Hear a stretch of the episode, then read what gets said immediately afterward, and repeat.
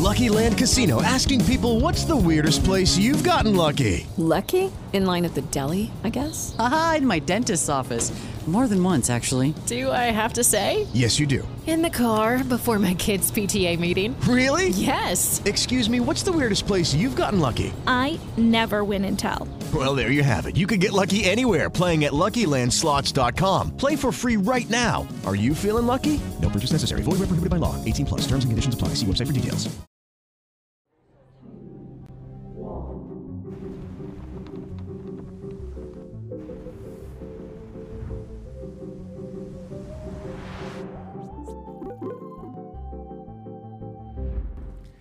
Salve, salve, amigos da ciência em todo mundo, muito boa noite, sejam bem-vindos para mais um Ciência Sem Fim. Hoje, aqui, essa belíssima quinta-feira, e hoje o papo vai ser muito legal, porque vai ser um papo aí com a galera é, empreendedor no Brasil. Então, empreendedor no Brasil já é um negócio que é complicado. A empreendedor espacial, cara. Então vai ser um papo muito maneiro. Vamos falar de satélite, foguete, um monte de coisa. Tá aqui o Vinícius e o Ricardo. Daqui a pouquinho vai ser muito maneiro mesmo. Você já viu um satélite, já viu o tamanho de um CubeSat? Nós vamos mostrar aqui ao vivo o que, é um satélite hoje. Vocês vão ver como que esse negócio da tecnologia evoluiu. Antes, aqueles recadinhos do coração aqui, falar da LTW, nosso patrocinador aqui desde o do início, LTW Consult. Então, você que quer aprender a investir sua grana, tem uma grana aí, precisa investir. LTW Consult, o QR Code está aí na tela, o link está na descrição.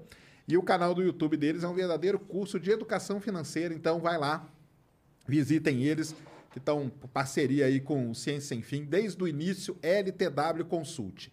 Hoje é o seguinte, é, tem, tem, tinha um emblema só do Vinícius, mas veio o Vinícius e o Ricardo, então estão fazendo um outro emblema, mas vai ser, o código vai ser Voa Brasil. Voa Brasil, daqui a pouco vocês vão entender por quê. E então você vai usar esse código aí, depois você resgata lá o emblema, vai ficar muito maneiro também. Todos os emblemas aqui, você que está colecionando aí, é muito legal mesmo o pessoal que faz a arte aqui. Se você quiser mandar as perguntinhas, já sabe, 5 de 10 Sparks, 5 de 20 Sparks e duas propagandas de 2.500 Sparks. Lembrando que Sparks é a moeda aqui do Studios Flow, então você entra aí no cienciasemfim.com.br e adquire elas. E eu falo aqui sempre ó, do Lego Dealers. Coloca aí, Mulambo, o, o Insta deles.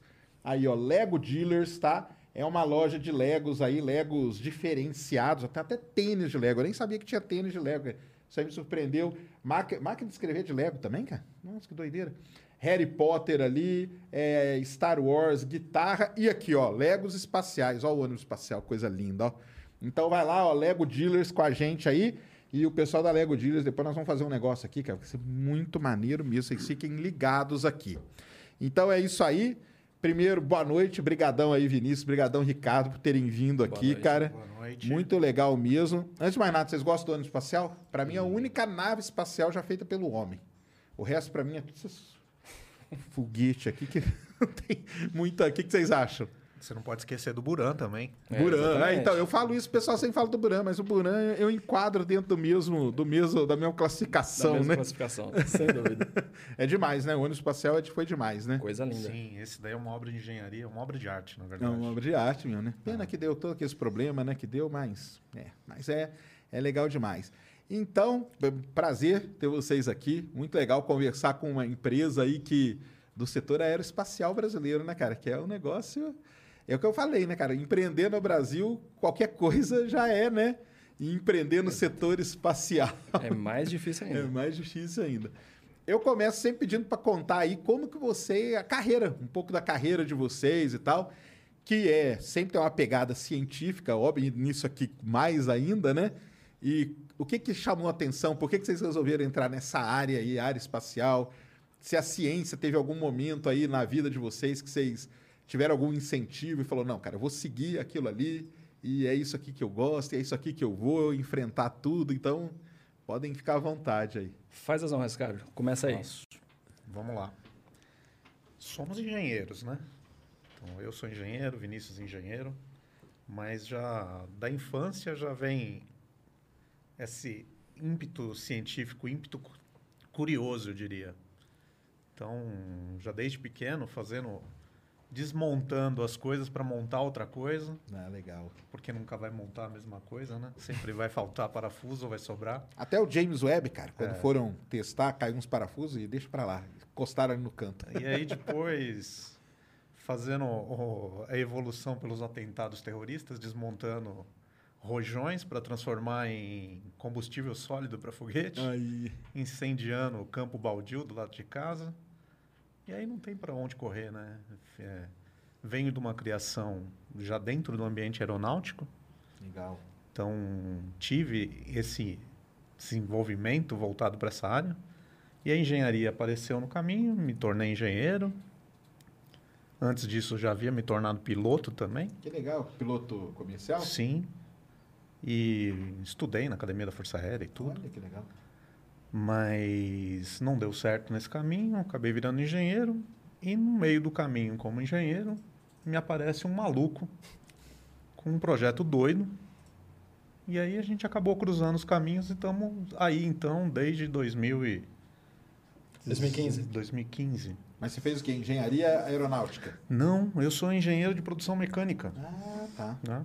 Legal. Eu sou voltado para a área de produção, área de manufatura, de operações. Entendi. E atualmente estou no mestrado, estou fazendo mestrado ainda na área de manufatura, mas voltado para a manufatura, para os nossos propósitos Claro. aqui, né? Aí focada, né? É, focado nesse sentido. Então, a ciência sempre teve ali junto, né? Legal. A ciência tem que ter próxima. Valeu. E E quem que era? Era piloto? Seu pai era piloto? meu pai que- foi, meu pai Foi? foi, piloto, sim. Ah, é? Meu- que Deus tenha. Aham. Mas ele foi piloto que de, de- Meu pai foi da Força Aérea, foi piloto Aérea? também, Ah, é. que Legal.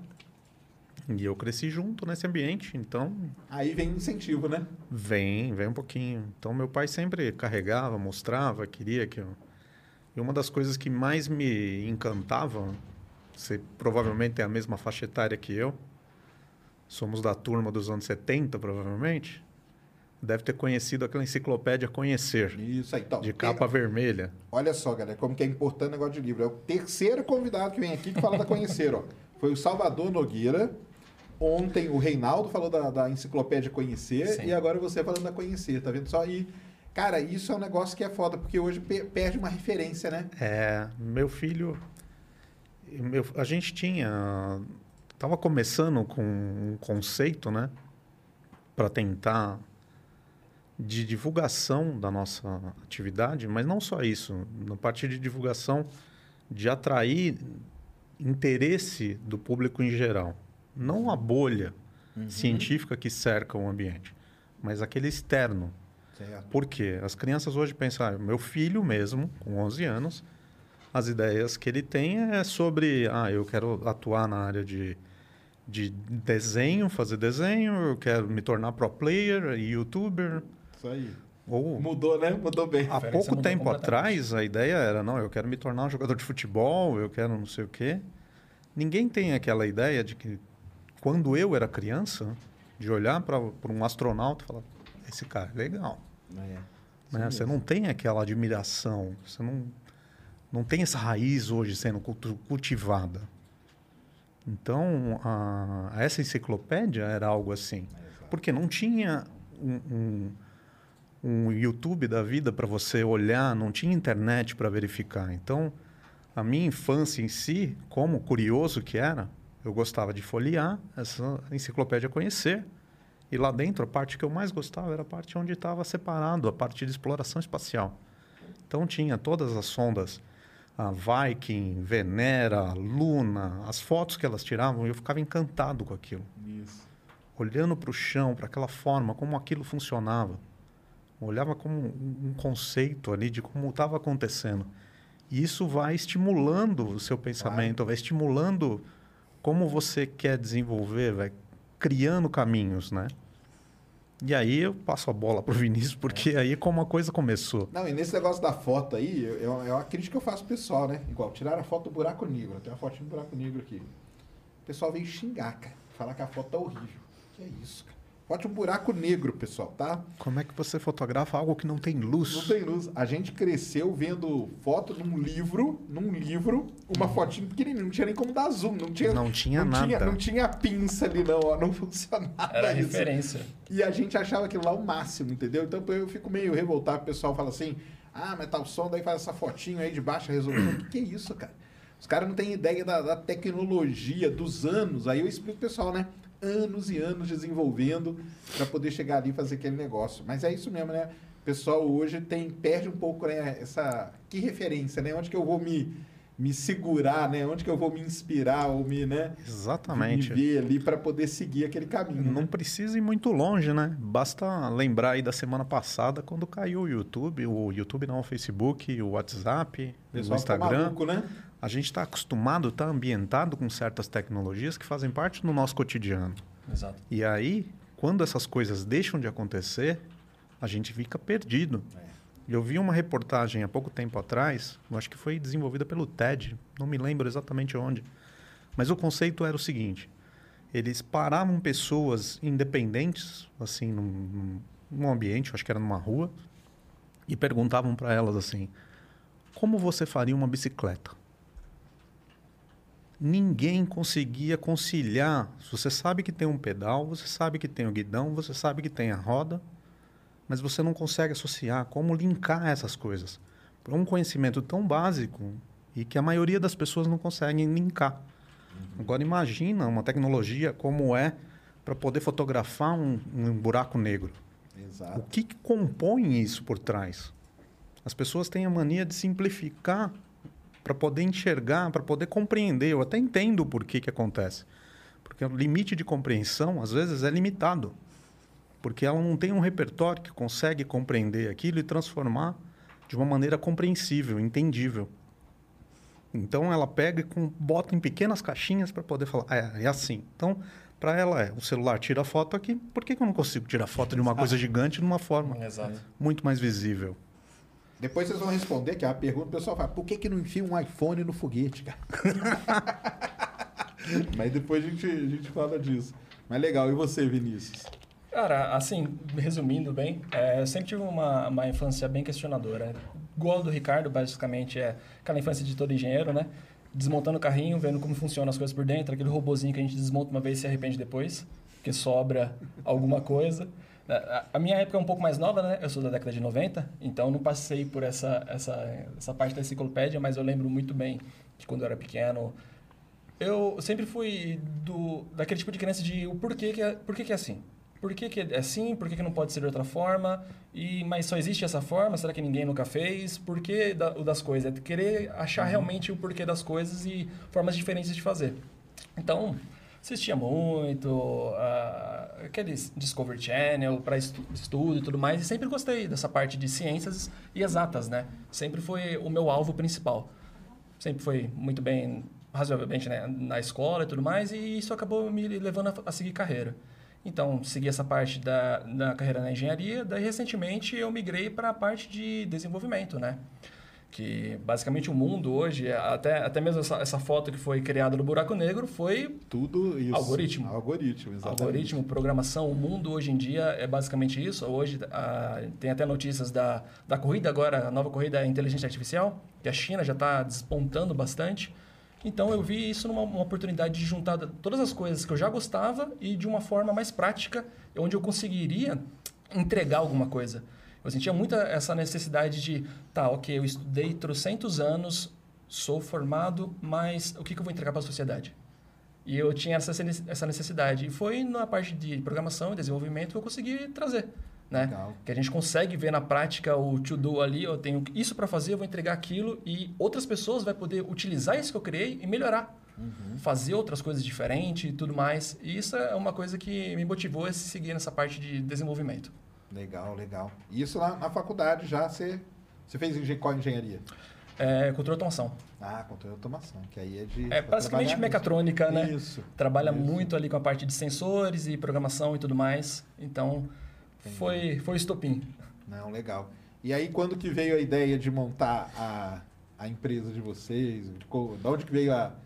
Primeiro, de onde que veio a motivação, né, também? Tem, tem que ter tido uma motivação para isso, teve, né? Teve. Foi, foi em 2015 né, que, nós, é, que eu ini- iniciei essa, essa ideia. Tudo começou quando eu, eu parei para pensar e eu falei, "Ah, cara, eu queria muito desenvolver um satélite, né? Até então não sabia se isso era possível ou não. Deu, foi parte eu estava até na faculdade nessa época e a primeira referência foi que eu fui fazer pesquisas, né? Falar, como é que a gente faz? Como é que a gente faz um satélite? Eu consigo fazer um satélite? Eu preciso de alguém, eu preciso de, de, de uma equipe e tudo mais. E eu vi que várias universidades, principalmente federais, né, tinham grupos que desenvolviam satélites. Eu falei, pô, bacana. Partimos do princípio, então, que é possível. Se é possível, então vamos ver o que, que a gente precisa. Cheguei no meu coordenador, falei, coordenador, eu tenho essa ideia, a, a- faculdade aqui tem algum grupo de, de estudo, alguma coisa desse tipo? Ele virou para mim, não, acho que nunca ninguém chegou para ele com uma coisa assim tão absurda dessa. Daí, a partir desse momento, eu, que eu tomei um grande não da, da minha faculdade, foi que eu falei, pensei, eu falei, cara, se, isso aqui não pode ser uma coisa tão- somente exclusiva de universidades federais. Provavelmente, é, tem outras pessoas que não estudam em universidades federais que têm a mesma necessidade ou mesmo, a mesma vontade, né? Eu tinha uma vontade muito grande de fazer aquilo. E eu falei, cara, eu não estou sozinho. Se eu não estou sozinho, eu vou partir do princípio que tem mais maluco aí no Brasil e fora do Brasil também que está com essa mesma ideia. E foi assim que surgiu. De um, de um porquê e de uma necessidade, né? De fazer algo a mais. Daí, isso foi em 2015 e aí a gente foi fazendo os primeiros projetos e tudo mais, né? Iniciamos o primeiro projeto em 2015. Foi aí onde eu encontrei o Ricardo. Né? né? Como que vocês se conheceram nessa... O Vinícius, Manda co- ver. o Vinícius colocou. um- A gente participava de alguns grupos. Assim, eu não conhecia ele, né? Eu trabalhava na iniciativa privada ainda. E eu não tinha contato com ele, mas participava de alguns grupos de, de conversa nesse sentido, né? De questi- questionamento aeroespacial. E aí eu vi ele colocar uma solicitação para levantamento de fundo para a criação desse modelo. Legal. E ele estava com, com um valor. É, a- tava, a- acho que estava 50% você tinha conseguido alcançar, É. estava menos que isso, acho que até. Foi um Aí eu, crowdfunding. eu vi lá que estava na metade, falei, cara, eu já tive meus sonhos. Eu sou bem mais velho que o Vinícius, né? Eu já tive meus sonhos, eu sei onde esse rapaz quer chegar. E eu não, eu tenho condição de ajudar. Então eu peguei e dei o, o, o restante que faltava para completar e pus mais em cima do que tinha. E boa, virei as costas exatamente daquele jeito. Faça a quem sem olhar, a- faça sem olhar a quem, né? Minha vida não andou, para mim tá tudo normal. E em algum momento ele pega e me retorna, veio me agradecer e tal. E aí a gente começou a se aproximar, né? E disso a gente começou a desenvolver, eu estava junto, ele estava sozinho, desenvolvendo todo o conceito sozinho. E aí eu comecei a ficar junto e aí a gente começou a agregar, começou a evoluir, a coisa começou a crescer. E aí os próximos passos contigo aí. Ah, legal. Foi assim mesmo. Foi, eu lembro até hoje. A hora quando, eu- quando chegou o pop-up para mim, falou: o crowdfunding bateu a meta, né? Eu olhei e falei: não, não é possível.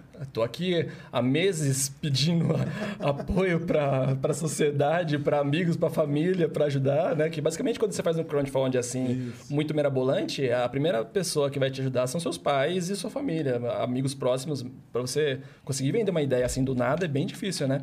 Aí do nada, Ricardo fez um aporte lá, daí eu falei, não, isso daí eu, eu preciso ver quem é esse cara.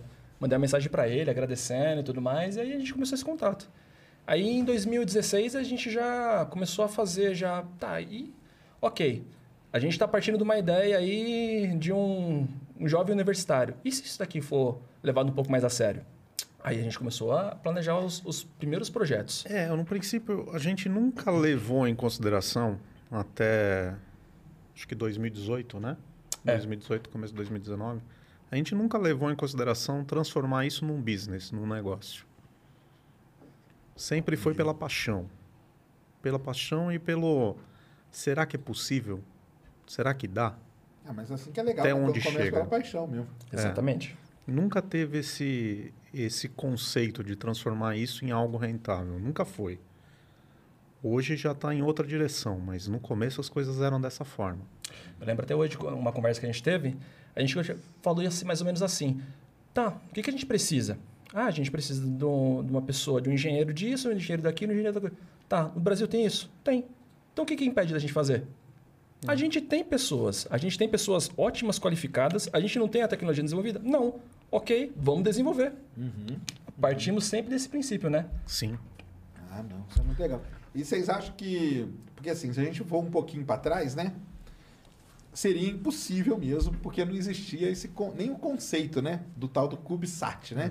É. Antigamente, né? Para o pessoal aí que, tá, que não sabe, né? Os satélites eram de toneladas, né? Satélites gigantescos. Exatamente. Tinha que ser lançado naqueles foguetões e tudo. Então a gente tem aí. Tanto que acho que é, hoje talvez esteja meio pau a pau, mas ah, durante um bom tempo a maior parte dos satélites, né? Mesmo que o satélite levasse uma câmera, tinha que ser aquele negócio, né? Um trambolho. Gigantesco para levar uma câmera, não sei quantas toneladas e tal. Então, vamos dizer assim, no, nesse negócio da exploração espacial, até um certo ponto era impossível, né? Era impossível, não tinha o que fazer. Até que começaram a- as ideias de desenvolver. Por quê, né? Para que, que eu vou fazer um satélite de toneladas se eu quero pôr ali uma câmera, uma, né, uma coisinha e tal? Ou tipo Exatamente. os Starlink, né? Que é só um transmissor, retransmissor ali, mais nada, né? Uhum. Não precisa de um negócio de toneladas, né?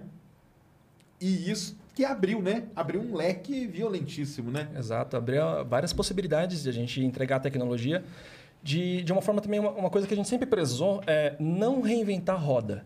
Certo. Se eu tenho um produto, um equipamento, um sensor é, que a gente chama de prateleira, para que, que eu vou desenvolver? É. Se ele me atende. Esse é o ponto até do, do nome da empresa, né? A iniciativa começou como um acrônimo de, da palavra em inglês para Very Smart Application Technology. Então, VESAT nada mais é do que a aplicação de tecnologias que já existem de forma a, a- a otimizar a sua aplicação, a sua utilização. Né?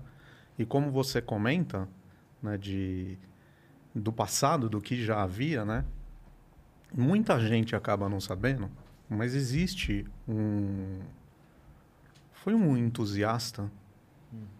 Eu até preciso lembrar o nome É, dele. Júnior Torres de Castro. Júnior Torres de Castro. Eu sou péssimo para lembrar nomes.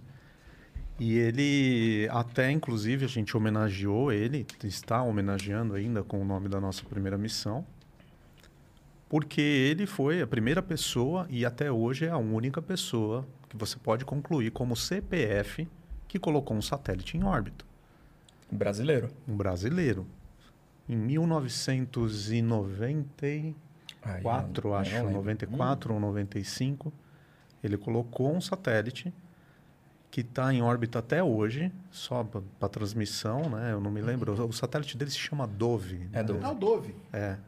É aquela plataforminha Dove mesmo, né? Que a gente É. conhece, né? Foi um dos primeiros tipos de CubeSat que teve, né? Ele é um Exato. pouco maior, ele É. é. ele é um conceito maior. Mas era, foi desenvolvimento dele com dinheiro do bolso dele Entendi. e a ESA colocou no espaço para ele. E a ideia dele foi essa: pegar o que já É, existia. com o que já existia Exatamente. e concluiu. Isso. Por isso a gente a- acabou a- atribuindo a alcunha da, da missão né, A ele. Ao, ao nome do, do código de radioamador dele, O né? Código de radioamador. Ele era um, Y2BJO, se não me engano. É, Ah, que um legal. ex- exímio radioamador, um cara que levava a bandeira para lá. A gente não teve a oportunidade de conhecer, eu mesmo não tive. Só o conheci seu nome quando já havia falecido. Numa nota de rodapé da agência brasileira. Caramba. A gente Não, espacial brasileira. nem da, nem da agência espacial. Foi uma nota de rodapé do Ministério da Ciência e Tecnologia. Certo. E um cara que ele trabalhou então nessa nesse período de transição, né, vamos dizer assim, né? Sim. Vindo desses grandes satélites que eram lançados para essa coisa. Sim, mais- e, e um detalhe importante, porque ele nunca foi um cara atuante dentro da área aeroespacial. Certo. Ele não era um, é, um profissional da área aeroespacial. Ele era um entusiasta, um estudioso, um autodidata, engenheiro, sim. Eu acredito até que seja é, seja irmão de fraternidade teu, porque se formou também, acredito que seja lá na, da Unicamp também. Mas ele tinha todo esse potencial, né? E Ele teve nunca a- foi ele reconhecido. Teve a visão, né? Ele teve a Exato. visão de, cara, tem uns negócios aí que tá menor, que tá, que tá começando a ficar possível, né? Exato. Que acho que essa que é a palavra, né? Tá começando a ficar possível. A miniaturização é o segredo da tecnologia. A gente pode ver isso aplicado em qualquer tipo de tecnologia, eletrônica e tudo mais. A ideia é sempre diminuir. E antes, porque antes, e aí começou também um negócio que eu gosto de falar bastante, cara. Vai vir até o Felipe Raime aqui depois, na- aqui no Ciência Sem Fim. Porque começou mesmo um negócio chamado Space Business, né? Exato. Sim, Porque sim. antigamente ali não tinha Space Business, porque você pode até, até me corrigir. Esses satélites grandes eram de grandes agências, ou era militar, né? Que é que- quem tinha grana para fazer um satélite que custava milhões de dólares e pagar Exatamente. outros milhões para subir eles, né? Exatamente. Eu até faço um paralelo. Eu costumo, quando eu costumo falar a respeito, eu faço um paralelo com as grandes navegações, no período das grandes navegações. Então, lá atrás, quando começou, eram governos lá na Europa que botavam dinheiro para a pessoa desbravar o mar e ir para frente. Desbravou, encontrou, ok. Aí começava a parte comercial.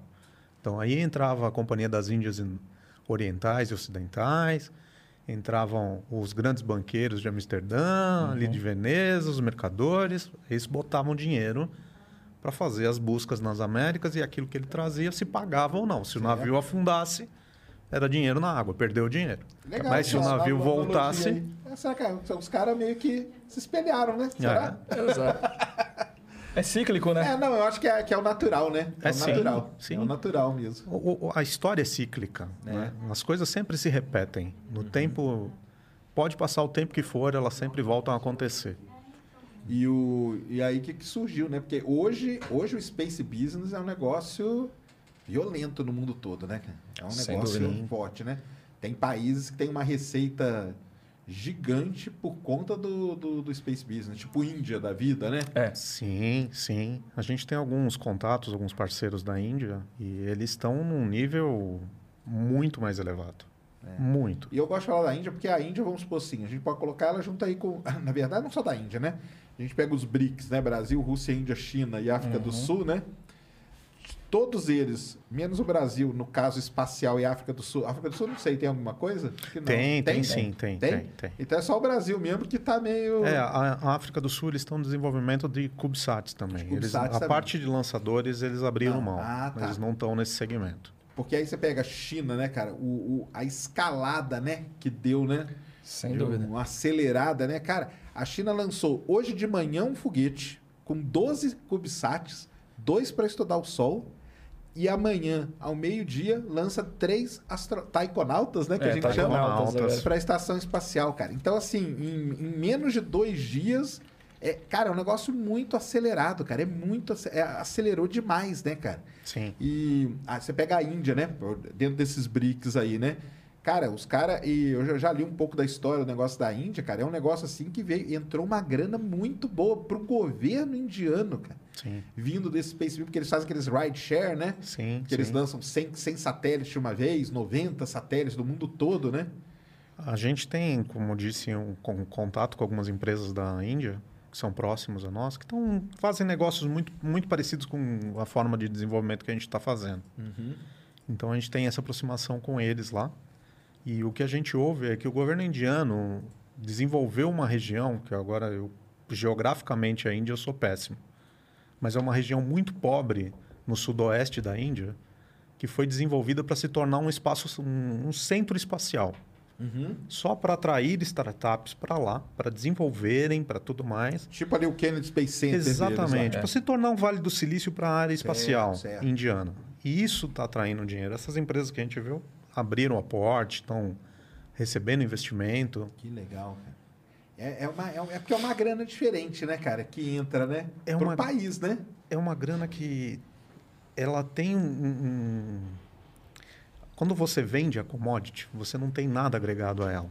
Então você vende o minério, você não está ganhando nada sobre aquilo. Você não adquiriu conhecimento, a não ser que quem já fez a extração, não desmerecendo os geólogos, geólogos. né? desculpa.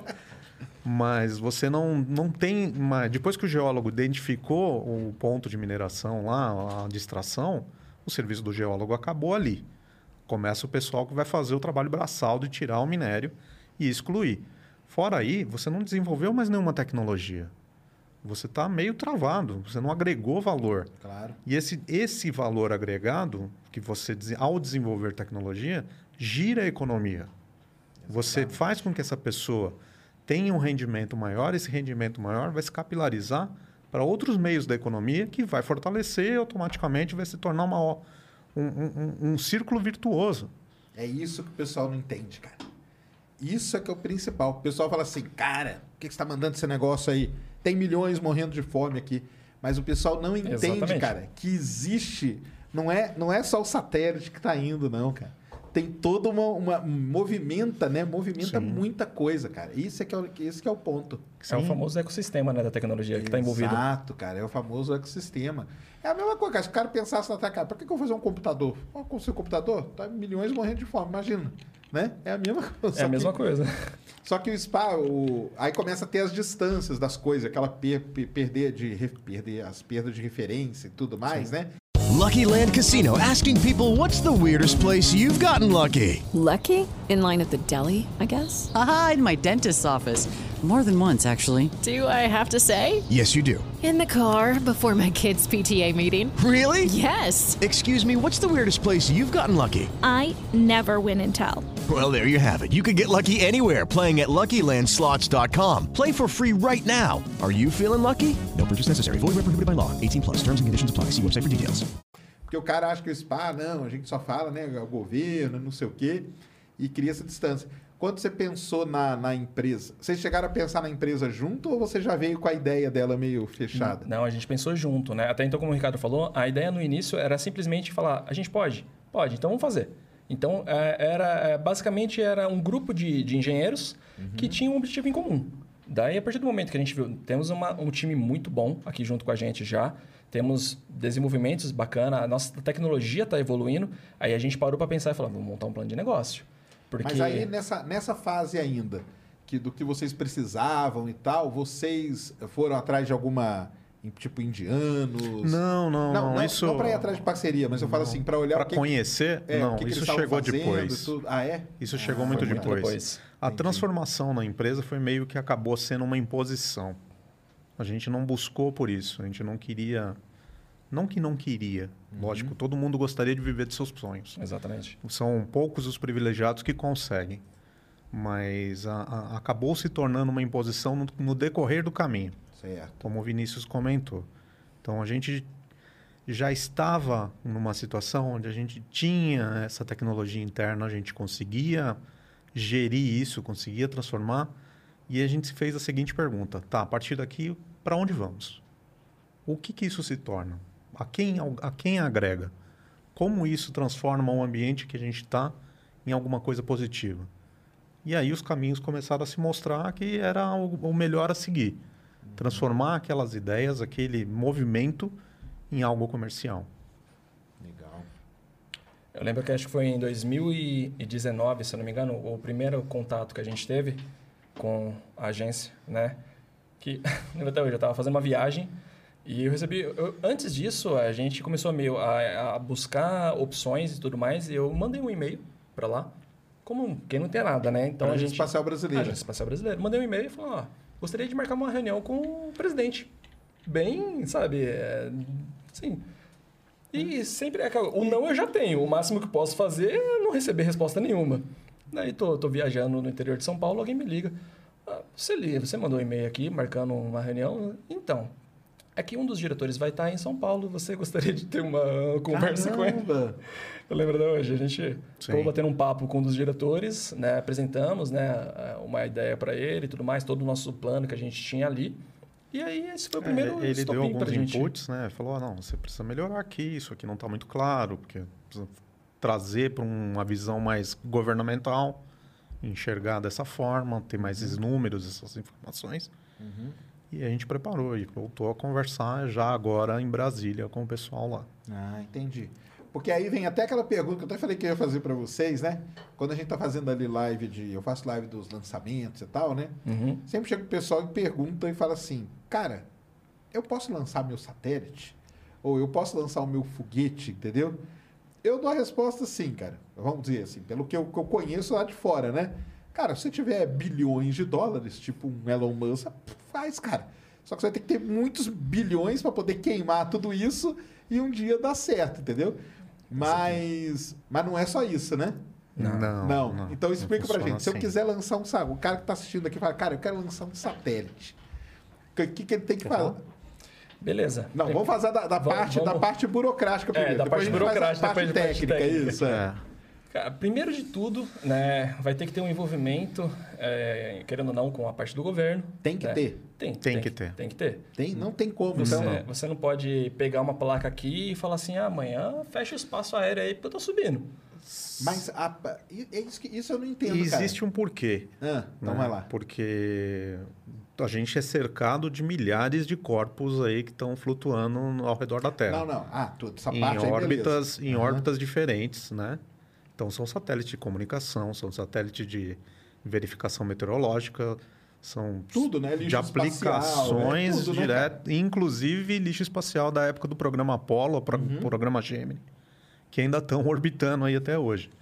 E a Estação Espacial Internacional, que é habitada. Então, se você botar qualquer coisa no espaço, você está correndo o risco de colidir com algum desses corpos. Exatamente. Então, não é simplesmente assim, ah, hoje eu quero botar um satélite no espaço. Tirando o fato de tirar do chão e levar até o espaço, vamos considerar que já está lá. Então, se eu levar e já botar lá no espaço, eu não simplesmente posso colocar, porque eu tenho que verificar se a rota em que eu vou colocar Não vai ter problema não vai nenhum, ter nenhum problema de sincronismo de colisão com algum outro corpo ali. Isso no Brasil, que a gente fala, é a agência espacial. É o contato certo. O contato certo seria via agência espacial. Hum. né? Existe um órgão mundial que é dentro da ONU que Sim. cuida disso. É ele que cuida dessas rotas e tal, ele sabe o que está cruzando por ali. Não posso te dizer que 100% passa por ali, porque existem satélites militares que eu não sei como funciona. Certo, certo. X-37, por Esse exemplo, essas coisas, né? X-37, é, não sei como funciona nesse caso, não sei se eles entram na Uhum. mesma alçada. Né? Acaba Mas- sendo como, como se fosse um paralelo, assim, é um MANAC cuidando do espaço aéreo. É. Né? Ela tem as rotas de todos os aviões, então ela sabe que aquele avião em tal horário, em tal data, vai passar por ali.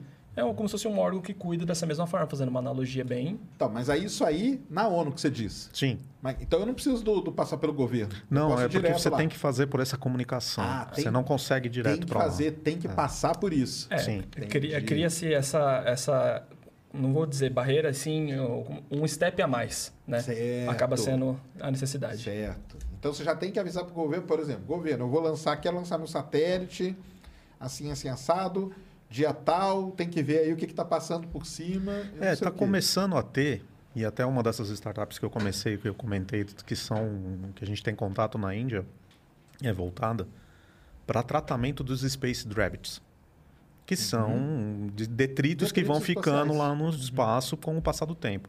E o conceito deles é justamente coletar esses, esses Space Rabbits. Que na, a, a NASA, a própria ESA, Ah, você fala de limpar, limpar a órbita, né? isso. Limpar a Eles monitoram esses, esses Rabbits que estão lá para poder fazer a, a alocação de órbita para algum outro corpo que vai entrar, para não haver colisão e mesmo para poder manter a integridade da ISS. Uhum. Então, é, por isso você precisa saber aonde você vai colocar.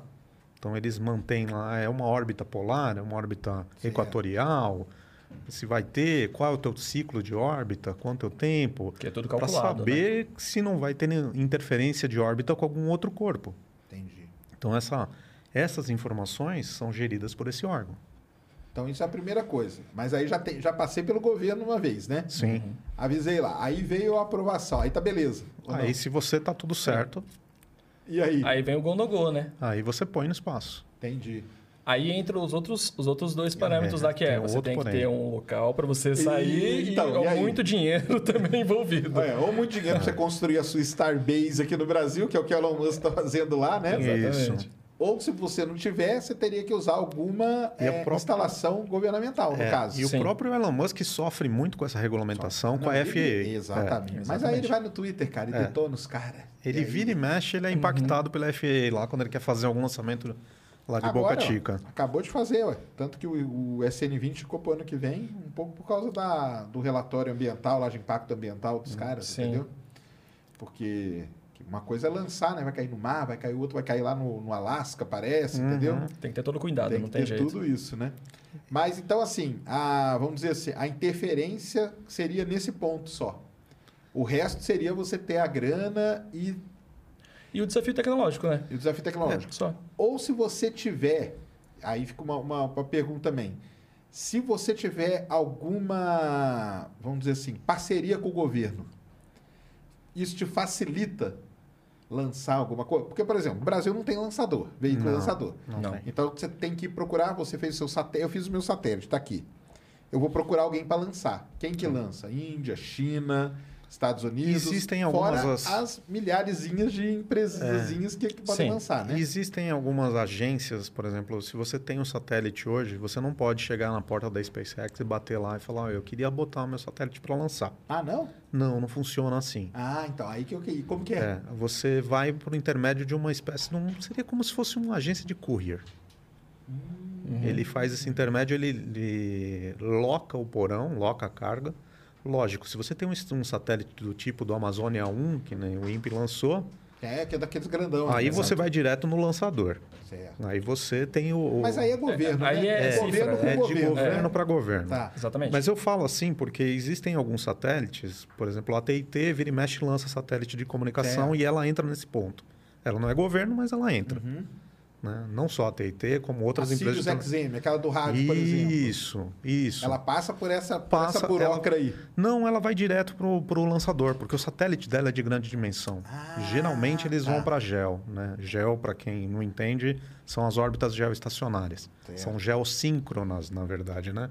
Isso. Porque ela segue a velocidade de rotação da Terra. Então, para o observador na Terra, o satélite está parado. Parado. É, parado. Ele segue. E essa órbita começa a partir de 30 mil quilômetros de distância do solo. Então, são esses satélites de grandes dimensões. Aí você vai direto. É, geralmente vai direto, porque a carga, ele sozinho paga, paga, um- Paga, paga o frete, né? Aham. Então, essas Agora, cargas menores, Pequeno, não. Aí. aí você vai para uma espécie de uma agência. Existe uma possibilidade também de, por exemplo, com agências aqui no Brasil também, né? Que é o- aquela famosa ir com carga É como carona. carona, é o termo Isso. certo. O ride, ride share lá. É. chama- chama. Daí o- a própria agência espacial também intermedia algum Aí, é. lançamento e tenta fazer né, aquela política de boa vizinhança e isso acaba ajudando também desenvolvedores também a, a entregar. Ah, legal. Aquele lance do, do Electron lá, da Rocket Lab, que você pode entrar lá no site deles e book your launch. É, é assim mesmo ou não? Hum, Ou mais, mais ou, ou menos. menos. Se você. O que acontece é que se você pagar a carga toda, Se você, você, tiver dinheiro, pega. né? É. Tem dinheiro tá resolvido, É. né, cara? Com dinheiro você faz qualquer coisa. Se você for capaz de pegar a carga toda, aquele lançamento todo, você faz seu book or launch. Tá, beleza, é fato. Agora, você não vai arcar que um lançamento desse sai na casa, se eu, não, não- eu não me lembro os valores, mas cai na Acho que casa é 3, de 4 milhões, né? 3, 4 milhões de dólares. Certo. Que Nem é gente- tão caro, não, né? Não. Não. Para uma empresa gigante, não. Aí você freta lá e beleza. Agora, se você é um cara que tem um CubeSat pequeno, você vai ter que ter a disponibilidade de espaço. Ou seja, você pode entrar no seu Book Your Launch, E de voo. mas ninguém vai te garantir que você vai cumprir aquela data, porque vai depender do espaço. Geralmente, o tempo médio de espera para entrar nesse, nesse ciclo, para você conseguir, se eu colocar para agendar hoje, seja no Falcon, seja no Electron, ou seja no Ariane da vida, vai em média 18 meses. 18 meses? É. Vai 18 meses. Ou seja, se você bobear, a tua tecnologia já entra defasada. É isso que. Isso é uma coisa que o pessoal não entende também. É, exatamente. É muito ruim Tudo isso. demora, né, cara? É, tudo tudo não, demora. é, não, é, não é que você entrou lá e. não- é um iFood, né, cara? Não, Não. é assim, É, não. assim, né? Você tem, tem que esperar para cumprir. um- Então, Sim. cara, e aí, aquilo que você planejou, daqui um ano e meio, o que, que é, né, cara? Sucata. Isso, Dependendo da isso tecnologia. é, Já entrou com tecnologia defasada. Isso que é fogo, né? Aí você vai ter uma entrega tecnológica que não vai agregar. Entendi. Aí isso- vem aquela, aquele, aquela Mas mesma- aí eu falo assim, por exemplo, eu fui lá e, e, e bolei aqui, ó, fiz o book para essa latinha aqui. Aí vai demorar 18 meses. Sim. Essa latinha pode virar aquela garrafa. Ferrou? Ferrou tudo. Ferrou. Ferrou tudo? Ferrou tudo. Caramba! Porque você tem que obedecer o envelope do despacho, né? Entendi. Então você tem um- um- uma largura mínima, Saquei. você é tem tipo um, um volume correio, mínimo para atender. correio. É. Ah. É como se você, é, você você tem X quilos, né? Se você está compondo aquela massa como carga, aí você não pode optar. Agora, uma vez que você tem o dinheiro, você fala, ó, fecha, A fecha é meu. só vai lançar esse cara. Aí você sobe a hora que você quiser. Pô, em um ano e meio muda coisa pra caramba. Muda tudo. Muita, muita coisa. Muda miniatur- mina- mini- miniaturização de componente. meia, eh, capacidade do CCD de câmera, capacidade de recepção e transmissão de antenas. Sim. A Um ano e tecnologia meio é evolui. quase dois iPhone que lança, a É. Apple lança por aí Muda muita 18 coisa. meses. Isso pro mercado de eletrônico é, É um negócio, é muito tempo, né? é muito tempo. No mercado de altíssima tecnologia, isso é, cara, é como se passasse um século. Tá vendo, pessoal? Então não é assim, cara. É, tem tudo tem um ciclo, né? Esses ciclos que. Mas isso é porque a gente tem que ir atrás de, de lançador. Se a gente tivesse um lançador no Brasil, um veículo lançador, você acha que isso facilitaria muito? Qual, qual que. Como que seria essa diferença aí? Você acha que poderia reduzir, por exemplo, esses 18 meses, uma coisa assim? A gente acredita que sim, mas tudo depende também da demanda. Pode Certo. ser que se a demanda daqui, a gente fez um estudo há uns três anos atrás que mostrava que havia uma demanda reprimida, não só Brasil como mercado global, né, para esse tipo de, de transporte. Certo. Então havia uma é, quantos quantos eram? Eu Não me lembro exatamente agora o número. Os players? Não, não, de demanda de de carga. Quantos satélites por ano que eram? Ah, eu não- realmente eu não lembro, não. Eu não me lembro. Qualquer número que eu falar aqui, eu vou falar besteira agora, porque eu não me lembro. Dá, dá para imaginar que é muito. Mas sim. tinha Igual eu falei, a bastante. China só ontem foi 12, amanhã o outro lança mais 10, depois o é muito O bom desse satélite, estudo é que, com mesmo todos esses players que existem atualmente, a gente viu que tinha uma demanda Tinha totalmente uma demanda reprimida. represada. Represada, Você- exatamente. é, porque ela não consegue atender. Ou seja, Agora se o Brasil tiver montado um lançador, Sim. teria mercado. teria Atende. mercado. Caramba. Aí também entra naquela história dos 18 meses, consequentemente ia diminuir. Olha aí. Se tem mais gente entregando, consequentemente a lista de espera é menor. É, você não fica preso a um único. Como eu comentei, que são agências que fazem essa movimentação de pequenas cargas, Uhum. ela sabe aonde estão os os espaços. Então Certo. ela aloca. Ela vai alocando Ela aonde tem um lá que está no Falcon, por exemplo, esse pessoal da Índia lançou os testes deles para coleta de Space Rabbits através do Falcon. E é isso aí que vocês tocaram é muito legal, cara, porque o pessoal, outra coisa o pessoal não. Então, tirando muita dúvida de vocês, hein, cara. Que o pessoal não entende é o seguinte: por que que tal fulano, o indiano, tá lançando no Falcon?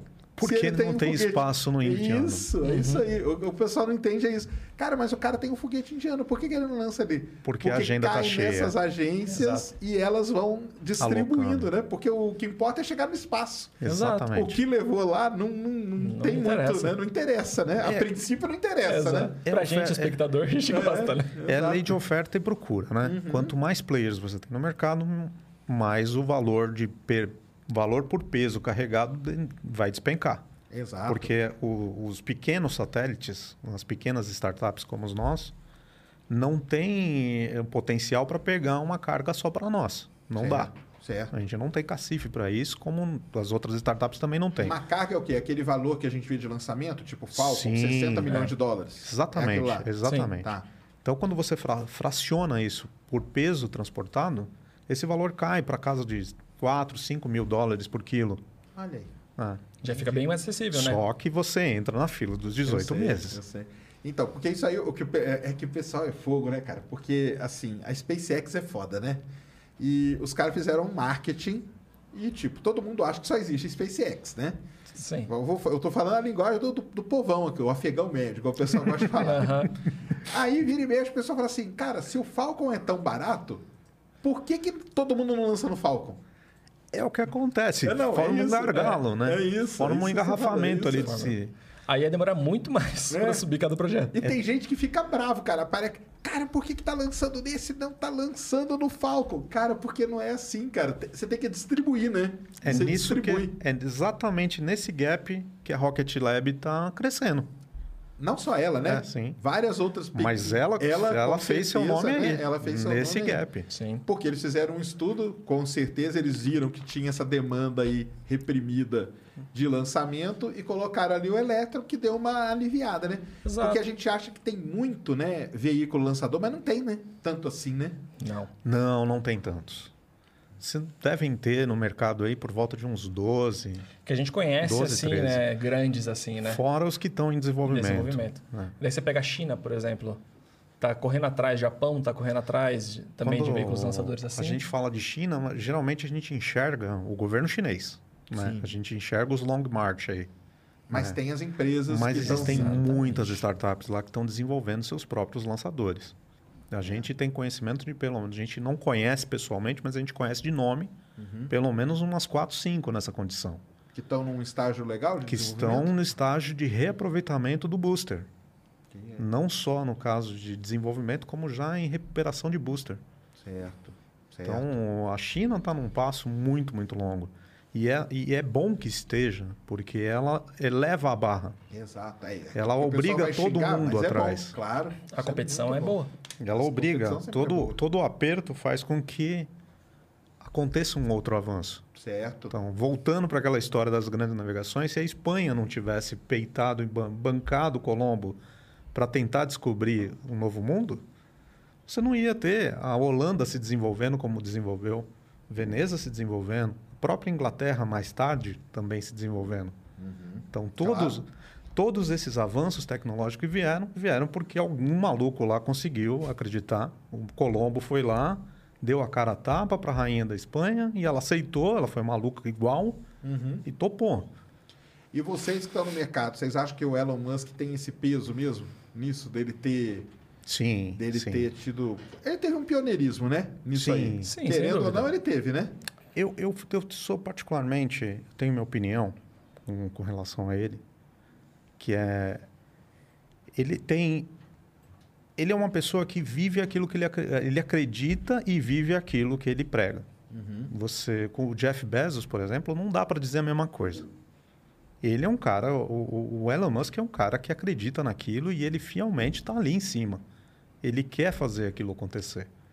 E o fato dele querer fazer aquilo acontecer faz com que ele não meça esforços ou recursos para desenvolver, para fazer as coisas avançarem e automaticamente elevar a barra, fazer com que as coisas cresçam e todo mundo vá junto.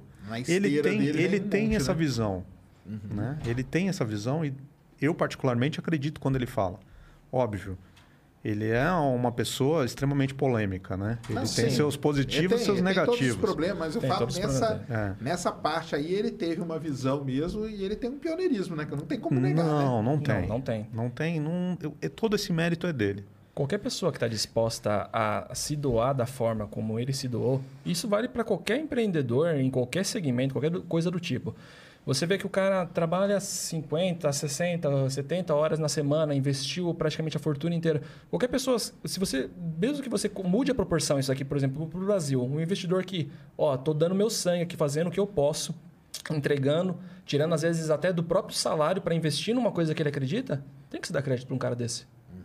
Tem muitos Elon Musks, inclusive no Brasil também, muitos, fazendo né? isso. Exato. Que não são vistos. É.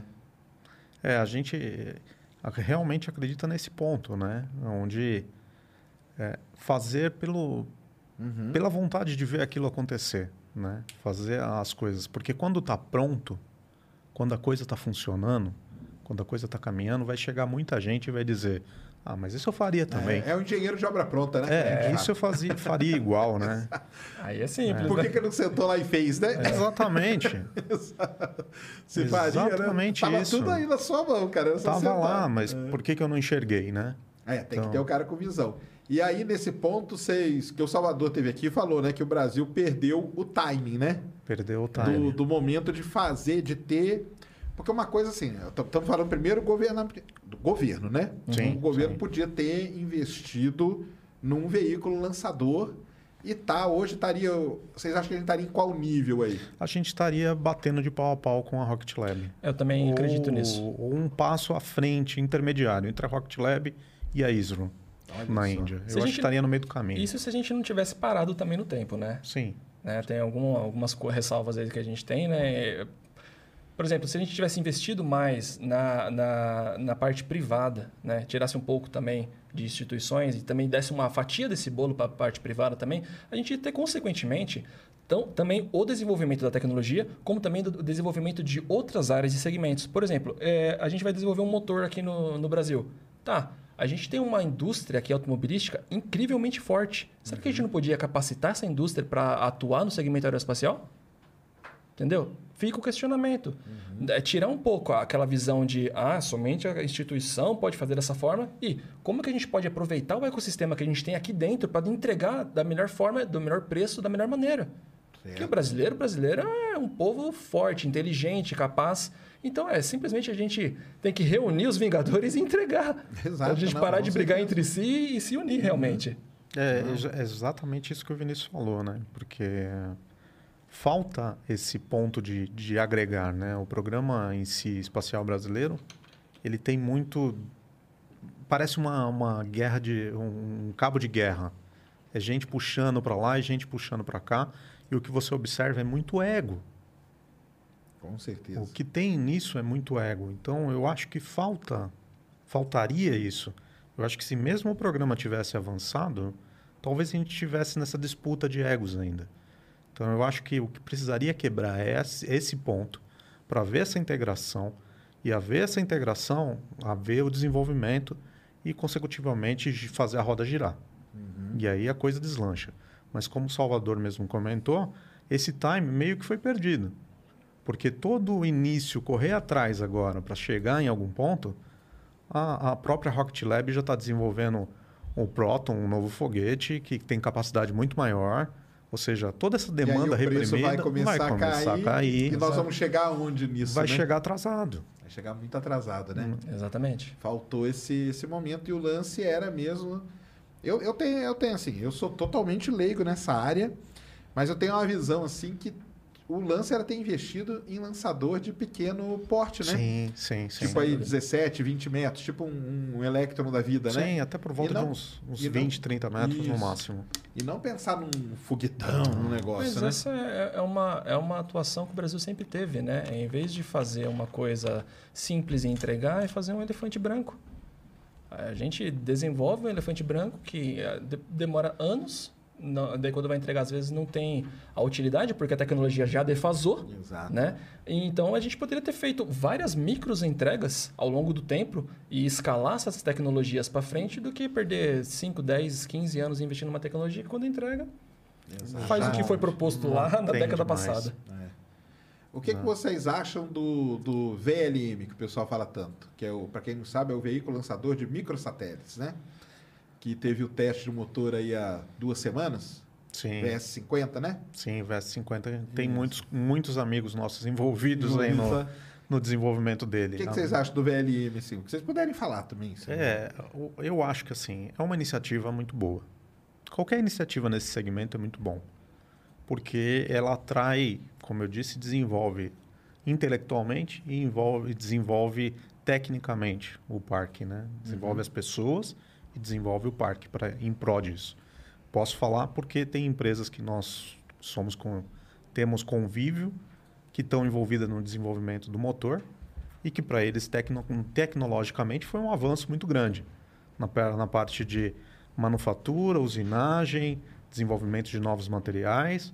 Para eles foi um ganho enorme, vai capacitar eles a produzir outras coisas para outros, para outros parts, né?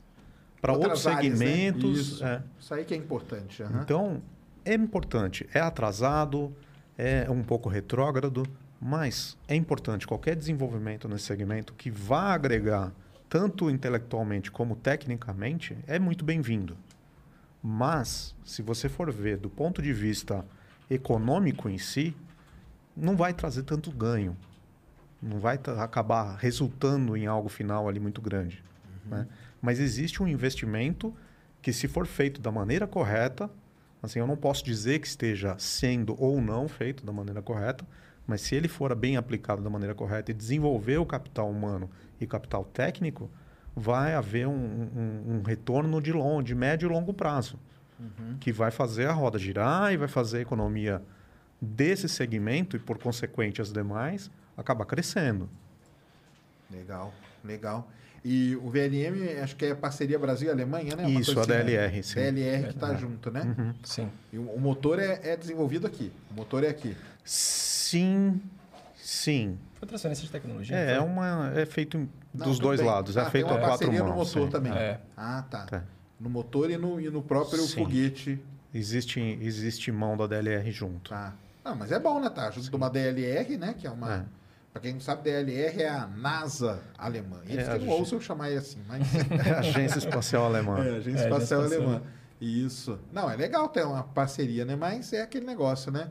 Em que, em que estágio que tá? Vocês sabem que estágio que tá o VLM? Não, a gente só sabe que está no momento no desenvolvimento do motor. É, que enquanto, saiu né? as notícias, né? É. E tudo mais. O que a gente tem conhecimento das, das empresas que a gente conhece que está trabalhando no desenvolvimento só da parte do motor. Só a gente do não, do a gente não conhece, Conhece do o veículo programa. como todo, não. Ah, entendi, entendi. É que entra, acaba entrando, né, Sérgio? Aquela, que- aquilo que eu falei, que é, é, as outras empresas que estão sendo envolvidas ali no meio acabam sendo ajudadas, né? Tem um projeto es- aeroespacial, mas que capacita outras empresas a entregar também produtos aeroespaciais. E isso é muito bom para a economia. É, e não só no segmento aeroespacial, né? Porque é como você fala e eu sempre replico, já era um, um replicador desse conceito e aí eu uso cada vez mais o seu, seu couro, né? Engrosso. São as tecnologias spin-off. Isso. Então, tudo que você envolve na área aeroespacial, você acaba tendo aplicações. Então, Claro.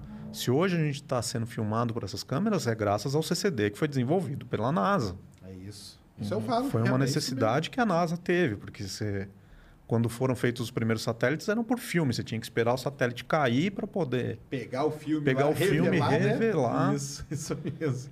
Então, É, tinha uma capacidade. ó, A primeira sonda que foi para Marte, a Marine 4, né? Uhum. Era câmera de TV, né? Então Era. tinha uma limitação ali, fez 20, 25 imagens e, E perdeu. papo, cara. É, acabou, acabou o assunto. É, não, é um negócio. Lucky Land Casino asking people what's the weirdest place you've gotten lucky? Lucky? In line at the deli, I guess? Aha, in my dentist's office. More than once, actually. Do I have to say? Yes, you do. In the car before my kids' PTA meeting. Really? Yes. Excuse me, what's the weirdest place you've gotten lucky? I never win and tell. Well, there you have it. You can get lucky anywhere playing at LuckyLandSlots.com. Play for free right now. Are you feeling lucky? No purchase necessary. Void where prohibited by law. 18 plus. Terms and conditions apply. See website for details. É, o spin-off da, da- do setor aeroespacial, ele acho que não tem igual, né, cara? Acho que não Sim. tem igual. Sai né? muita coisa, muita coisa. Inclusive a gente mesmo. A né? gente, tem a, muita. gente, a gente tem muito disso, né? Quando a gente fez essa transição entre conceito do que a gente estava desenvolvendo para começar a imaginar aplicações comerciais, o primeiro ponto foi vamos começar a enxergar como aquilo que a gente está usando aqui se aplica ao cotidiano normal, ao cotidiano das pessoas normais. né? Então a gente começou a quebrar a cabeça nessa direção. Então, a gente tem algumas coisas que estão sendo desenvolvidas, estão sendo elaboradas, estão sendo trabalhadas para se tornarem produtos comercializáveis. E automaticamente tentar fazer com que isso se torne caixa para a gente poder financiar o nosso P&D, nossa pesquisa e desenvolvimento de ponta. Perfeito. né? né? Esse é um conceito que a gente tem muito bem estabelecido. É, porque qualquer desenvolvimento nacional é, custa muito, né? E, basicamente, tirando alguns crowdfundings que a gente faz, todo o custeio dessa, dessa infraestrutura toda é eu e o Ricardo. Entendi. Então, ah, acaba saindo da gente, né? Então, Ah. mu- muitas das coisas é, é, demandam um tempo maior, né? Porque, querendo ou não, todo mundo sabe, o segmento aeroespacial é caríssimo. Então, desenvolvimento a gente acredita e tudo mais, mas também tem entra nessa limitação, né? Ah, não, cara. Chega uma hora que bate, bate ali no, no É, limite, É, né? a, a minha esposa costuma dizer, em brincadeira, que ela é investidora. ela é investidora, né? porque ela está Nossa, investidora. investindo em startup. Ela é investidora anjo. É investidor, investidor em startup, não. Não, é isso aí. Então tem esse. Então, para lançar, tem todo essa, esse problema. E aí tem a outra parte, que é a parte do desenvolvimento mesmo do, do satélite, né? Vamos dizer assim. Aí né? é o Rocket Science, né? É, é, Aí aqui entra a Rocket Science, né? E aí vocês trouxeram, né? Sim, Vamos mostrar, vou sim, começar a sim. mostrar pro pessoal. Porque, então a gente tava falando, até teve aqueles satélites gigantescos lá, né? De toneladas e não sei o quê. Aliás, até o Amazônia 1, né, cara? Um negócio gigante, né? É uma coisa muito grande. É, eu, eu acho que. Eu tenho um negócio, eu falei isso aí até na da transmissão. Eu acho que o Amazônia 1 é um negócio meio atrasado também, né? Do Olha- ponto de vista da aplicação dele de imagiamento. É uma saia justa para a gente, Não, tudo bem, mas é que eu- porque, a gente o, conhece muita gente. O Amazônia 1 é o quê? Resolução o quê? 60 metros, né? Se eu não me engano. Acho que é 60. tá- Que era metade de um campo de futebol, até que eu falei pro pessoal eu, tô, na época. eu tô na dúvida se é 60 ou 30. Eu tô, É? realmente tô na dúvida agora. Mas hoje você pega um satélite um, da Planet Lab, qual que é a resolução? Planet Lab consegue fazer com 9 metros. Aí, cara. Aí, é outro É muita papo, né? diferença, né? É outro papo. E o da Plant Lab não é muito maior que isso. Entendi. E cada vez que o, que o Falcon sobe, joga pelo menos uns 20 desse lá. Os caras são. Tanto que o cara voou ontem, né? É.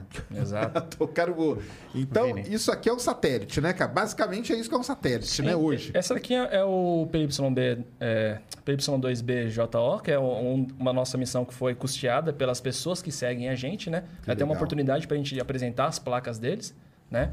Isso aqui é um projeto, já é um projeto um pouco antigo, a gente já está desenvolvendo outros projetos, mas é, a gente tinha como trazer ele, então a gente achou interessante, né, para o pessoal legal ver. demais, cara. Então, professor, pro- não sei qual câmera eu posso mostrar. É, e antes de mais nada, imagine que isso daqui são os componentes, mas há uma carenagem. Ah, não, é, tem a caixinha. é, tem a que, carenagem que que é é um uma cubo. caixa de. É um cubo. É, isso gente Realmente, quando a gente fala de CubeSat, CubeSat, É, são imagine é um algo arestas. assim, um quadrado, um cubo realmente. né? É, um cubinho, por isso que tem esse nome cubo. O CubeSat ele é medido naquela azul, né? Isso, unidades. Acho que é 10 de- por 10 por 10. Ele é um de aresta de 10. cada E um. esse de vocês é quantos Us seria? Esse aqui tinha dois usos. Esse aqui, dois us. Dois Us. É. Então é pequenininho mesmo. É o CubeSat é pequeno. A dimensão dele, assim, com a carenagem é quanto? Só para o pessoal ter uma ideia. Aí ia ter por volta de uns 20, Acho que é 20 20, por 10, né? centímetros de altura por 10 de aresta. Olha aí. Então, isso é um satélite hoje, pessoal. Um satélite, tá? Porque o que, que importa mesmo dentro é o que está aqui, né? Exato. Sim. Aí, o que, que você tem aqui? Começa por onde? Essa missão aqui a gente trouxe para apresentar. é, essa aqui é basicamente a nossa plaquinha de telemetria, onde a gente tem a nossa estação de base né, dessa missão. Então, o que a gente tem aqui? A gente tem praticamente um microcontrolador, um rádio, onde recebe a telemetria. Então, Aí, a telemetria, ele vai falar o que pra gente? Alt- Altura? Altura, direção. altitude, GPS, sensor, todos os sensores que estão inclusos na placa, as fotos são recebidas, transmitidas, ele recebe também para a gente. É, por exemplo, a gente tem um, um sistema de telemetria que a gente desenvolveu internamente, então a gente tem um software que faz a visualização, a gente vê em tempo real ele no mapa, o deslocamento dele. É. E Então, um ponto importante Tudo aqui, é... né? Levanta aí pra. Dá pra mostrar aqui, Mulambo? Dá pra mostrar na frente do microfone dele. Ah, Só levanta um pouquinho. Aqui na frente do seu microfone. Aqui? Aqui? É, pode estender a mão. Estende a mão câmera. Ah, sim. Perfeito.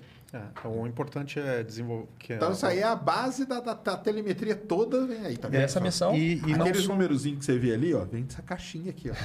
E, e o não só importan é importante dizer que a gente está vendo só o satélite, mas o satélite é só uma parte. A gente precisa formas de comunicação. Ah, sim. Não, depois nós vamos falar. Depois nós vamos É, falar dessa parte porque- do desenvolvimento em terra dos sistemas. Os sistemas de, de comunicação em terra para receber e transmitir para o satélite também é desenvolvimento nosso. Claro. É uma tecnologia nossa. Não, aí Exatamente. Nós vamos falar também. Aqui a gente tem a nossa plaquinha de transmissão né, desse projeto. Então, a gente também tem aqui um processador e um módulo de rádio. Né? Esse módulo aqui de rádio é um, um famoso conhecido nosso LoRa. Só que o nosso algoritmo dessa, dessa missão, in- inclusive, a gente desenvolveu ele para 100 km e testamos a- e validamos essa tecnologia para 12 km em vários testes nossos. Então, 12 km de transmissão Legal. é uma coisa bem interessante. Isso aqui é. O que, que é de prateleira? Prateleira, para quem não sabe, é uma coisa que já existe, tá, pessoal? Então você vai Sim. lá, você tem como você comprar. Só as placas que não. O resto inteiramente de prateleira. Ah, legal. Legal. Que é- aquele lance do- de usar o Não que já reinventa- existe, não, não Não Inventar a a roda. roda. Beleza. Ah, o único é, que eu diria assim, é, valor agregado que a gente coloca em cima é o que? A nossa expertise de desenvolver o algoritmo correto para tirar O o, máximo. máximo. do Não, equipamento. aí É nós, vamos, nós vamos chegar nisso É a aí. arquitetura do sistema. Tá. Aqui Aí, a gente tem Então, telemetria, aqui é a transmissão, né? transmissão, esse daqui é o nosso sistema de De alimentação e também de aquecimento, porque na nossa missão a gente está muito alto, né? E nosso, ah, a nossa carenagem, se não me engano, era de... Como que era? Como que era? De... Não era PVC. agora sumiu Foi o uma impressão 3D que a gente fez, eu não lembro muito bem Ah, o, o tá. nome. PLA, aqueles negócios? Não, A não gente- é PLA, é um outro material. É, Triton, não era? Triton. Era...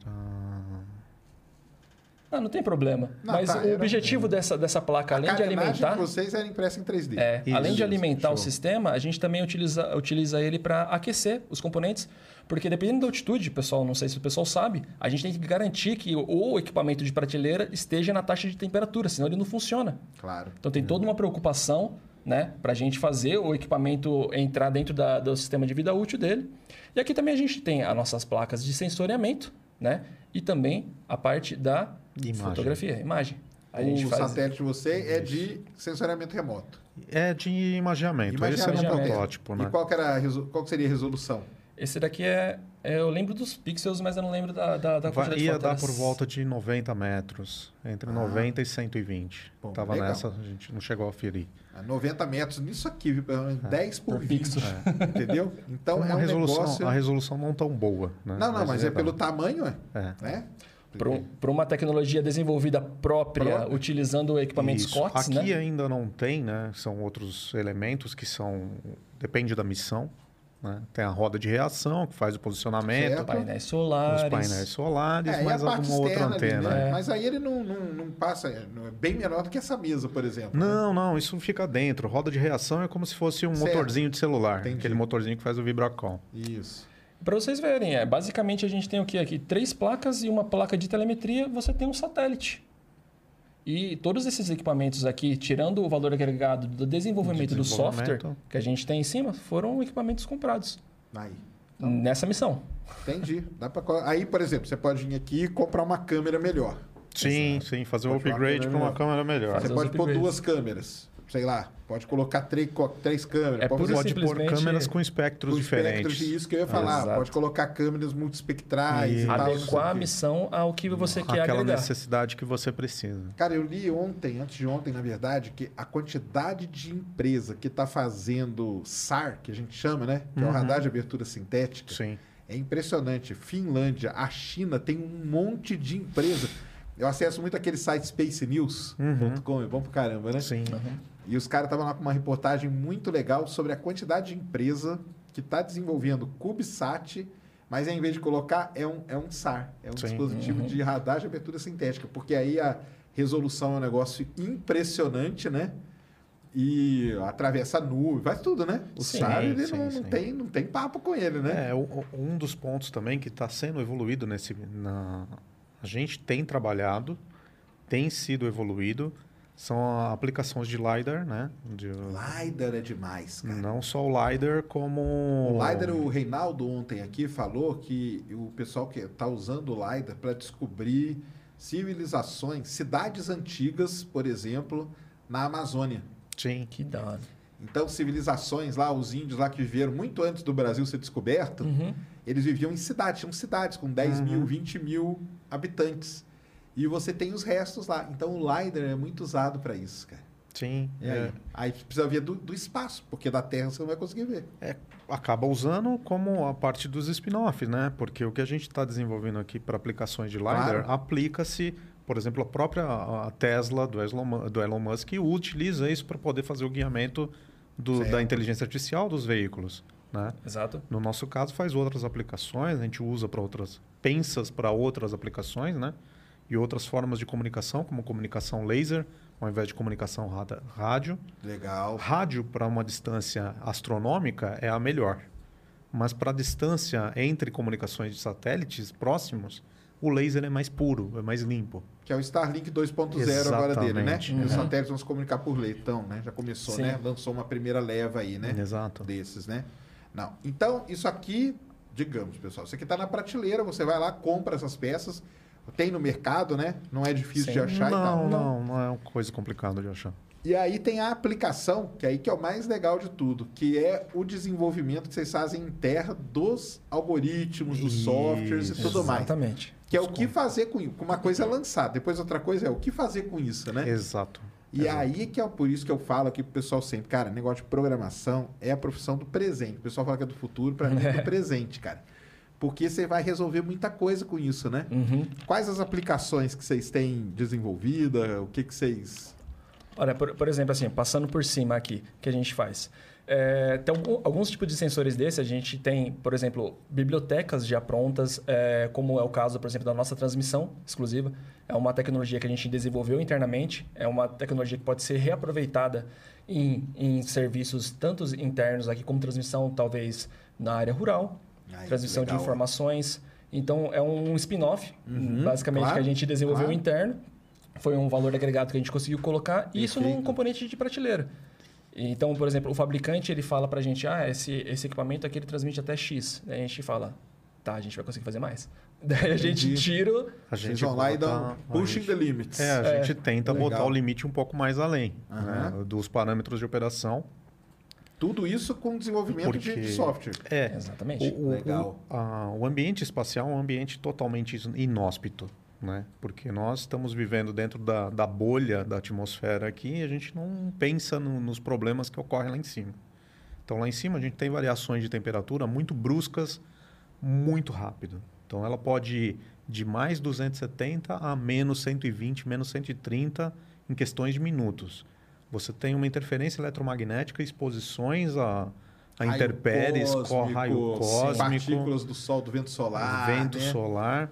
Então, são componentes de prateleira? São. Mas a gente tem que pensar essa utilização no ambiente onde ele vai estar sendo utilizado. Uhum. E essa utilização dentro desse ambiente capacita a gente a utilizar ele em ambientes extremos aqui na Terra. Claro. Por exemplo, eh, sensores de monitoramento vão trabalhar nesse, nesse- nessa amplitude de, de, de variação térmica. Pô, isso aqui tem aplicação dentro de uma câmara frigorífica. Eu posso aplicar isso dentro de uma câmara frigorífica, posso aplicar isso dentro de um, um outro ambiente qualquer, numa sonda de perfuração de poço de petróleo. Claro. Então, a gente enxerga dessa maneira como fazer essa aplicação e como e já começa a pensar como essa aplicação pode estar disponível para outros negócios, para outros outros caminhos. Porque na verdade esses outros caminhos acabam, como eu falei, revertendo caixa e caixa por sua vez Paga. P&D e P&D volta Claro. para de novo para desenvolver. É, eu acho até que tá tendo a erupção lá do vulcão lá na, em La Palma, né? Sim, E o pessoal fica sobrevoando de, de drone, né? Uhum. E eu acho que ali tem alguma modificação, né? Sim. Pra aguentar aquelas Temperaturas. aquelas temperaturas. Porque o pessoal fala, ah, como que o drone aguenta? Eu falo, cara, isso aí tem alguma. Os caras pegaram, com certeza, Sim. mexeram, deram esse pushing the limits aí. Deve ter Pra tido. poder passar ali e fazer as imagens e pegar os, os gases. fazer Ah, as não é só isso, tudo, né? Porque aquele ar, o ambiente ali, né? O, a atmosfera em volta do vulcão, ele deve estar cheia de partículas, óbvio, Exato. né? Também. As cinzas vulcânicas devem estar presentes ali, como núcleos higroscópicos ali em volta. E aquilo em choque com as pequenas hélices, então aquelas hélices devem ser mexidas também. Com certeza. Porque elas devem se romper muito rápido com aquela. Exato. Seria como se estivesse batendo na areia. Exato, exato. E pode vir do desenvolvimento desse, né? Sim, claro. Sim, São pode necessidades ajudar, que você claro. vai encontrando. A gente encontrou esses problemas, achamos soluções para eles e vamos tentar aplicar isso em outras coisas. E Uhum. aí a gente vai desenvolvendo. Desenvolve uma nova, descobre um outro problema, resolve Legal. esse problema, tenta aplicar ele de outra forma e assim a roda volta de novo. Não, isso mesmo. E vocês pensaram em mais, mais quais outras aplicações que vocês. Vai. Como aplicações assim de final, né, a gente começou a desenvolver algumas utilizações para a área agrícola. Legal. aí é é, importante. sim. aí, ó. Falam para não. Ah, tem X milhões morrendo de fome. Aí, ó. É, exatamente. Porque a gente enxerga, a gente começou a imaginar de que a, a grande vocação do Brasil é a produção agrícola. É a, Ah, e se você pegar uma empresa dessa de satélite, crescer junto com esses caras, aí você tá feito, cara. Exatamente. Isso então, mesmo. tá? o, nosso, o nosso regime produtivo no Brasil, ele já é eficiente. Uhum. A gente tem a, uma das maiores empresas desenvolvedoras de tecnologia agrícola no mundo, que é o Embrapa, Exato. que é referência, mas tem pontos de melhora. Hoje você tem pontos de monitoramento de grandes plantações. Você tem plantações de soja que você não consegue monitorar, porque são hectares, não são mais alqueires. É Tá enorme. vendo? Eu falo isso, o pessoal tira sarro da minha cara. Entendeu? Eu falo, cara, o satélite ele pode monitorar as plantações. Sim. Os caras aqui monitorar a plantação pra quê, cara? É só meter o trator ali e sair coletando. Não, é de jeito assim, nenhum. cara. Você Não. consegue Aí, observar através de leitura espectral, você consegue Identificação de pragas, E- né? Esse é um ponto que a gente precisa voltar uns passos atrás para poder clarificar e poder fixar na cabeça de todo mundo, né? O que a gente enxerga é a reflação da luz. A gente não enxerga as coisas que estão na nossa frente como elas estão. O que a gente enxerga é como elas representam o retorno da luz dela. Claro. E como as coisas na nossa frente, os gases, todos os elementos têm as suas refrações, né? Como o Isaac Newton descobriu lá atrás que tinham as curvas dentro do prisma. É, a gente olha o que o nosso olho interpreta, né? Exatamente. Naquele- na- numa faixinha de comprimento de onda. Uma né? faixa muito curta. Isso. Então, ajustando essa câmera e com o, o- o- a- a o desenvolvimento da aplicação correta para essa finalidade, eu consigo, através de uma leitura, identificar a nitrogenação, Aí, ó. o- o- a quantidade de ozônio presente, eu consigo identificar a fosforação, consigo identificar qualquer elemento que reflita essa luz e consigo mapear isso através de uma inteligência artificial, plotar isso numa imagem e saber, olha, essa região, esse terreno está precisando de um tratamento, está precisando Claro. de uma adubação melhor, está precisando de uma identificação melhor. Ou seja, eu não, não desloquei um agrônomo, não desloquei uma equipe até lá, e com uma imagem só eu consegui essa informação e vou mais precisamente, vou direcionado. Ou seja, não vou gastar uma fortuna com adubo, com comprando Não adubo no mercado, não vou desperdiçar, vai ser muito mais produtiva, vai ser correta, porque as pessoas falam de defensivo agrícola, ok, ele é importante, ele garante, mas se você passa defensivo em outras áreas Que que, não estão saudáveis, sem necessidade, você está desperdiçando Exato. e está danificando a plantação. Claro. Você está automaticamente é, gerando danos à raiz que está lá. A próxima linhagem que vai nascer naquele ponto talvez não venha tão boa. Você está é, tornando o solo mais po- pobre. Então, essa é uma das aplicações que a gente começou a Não, e aí a gente pode desenvolver. continuar. Fez isso, o que, que vai acontecer, pessoal? Vai, pode baratear o preço daquele. Vai daquele cair a produção. E na hora que você for comprar, vai estar mais barato. Ou vai Exatamente. produzir mais, que vai ser bom para matar a fome. Eu, eu, passo, eu toco nisso aí, porque o pessoal sempre fala isso, tá? Sim. Vai, vai ajudar, cara. Então ajuda pra caramba. Fora isso, você pode mapear melhor lugar para plantar determinado Sim, tipo de. sim. Né, ou A gente, soja, ou a gente, é, eu posso falar isso porque esse foi um projeto que meio que a gente acabou descontinuando por conta da pandemia. Né? Ele está hoje, eu diria que ele está inerte.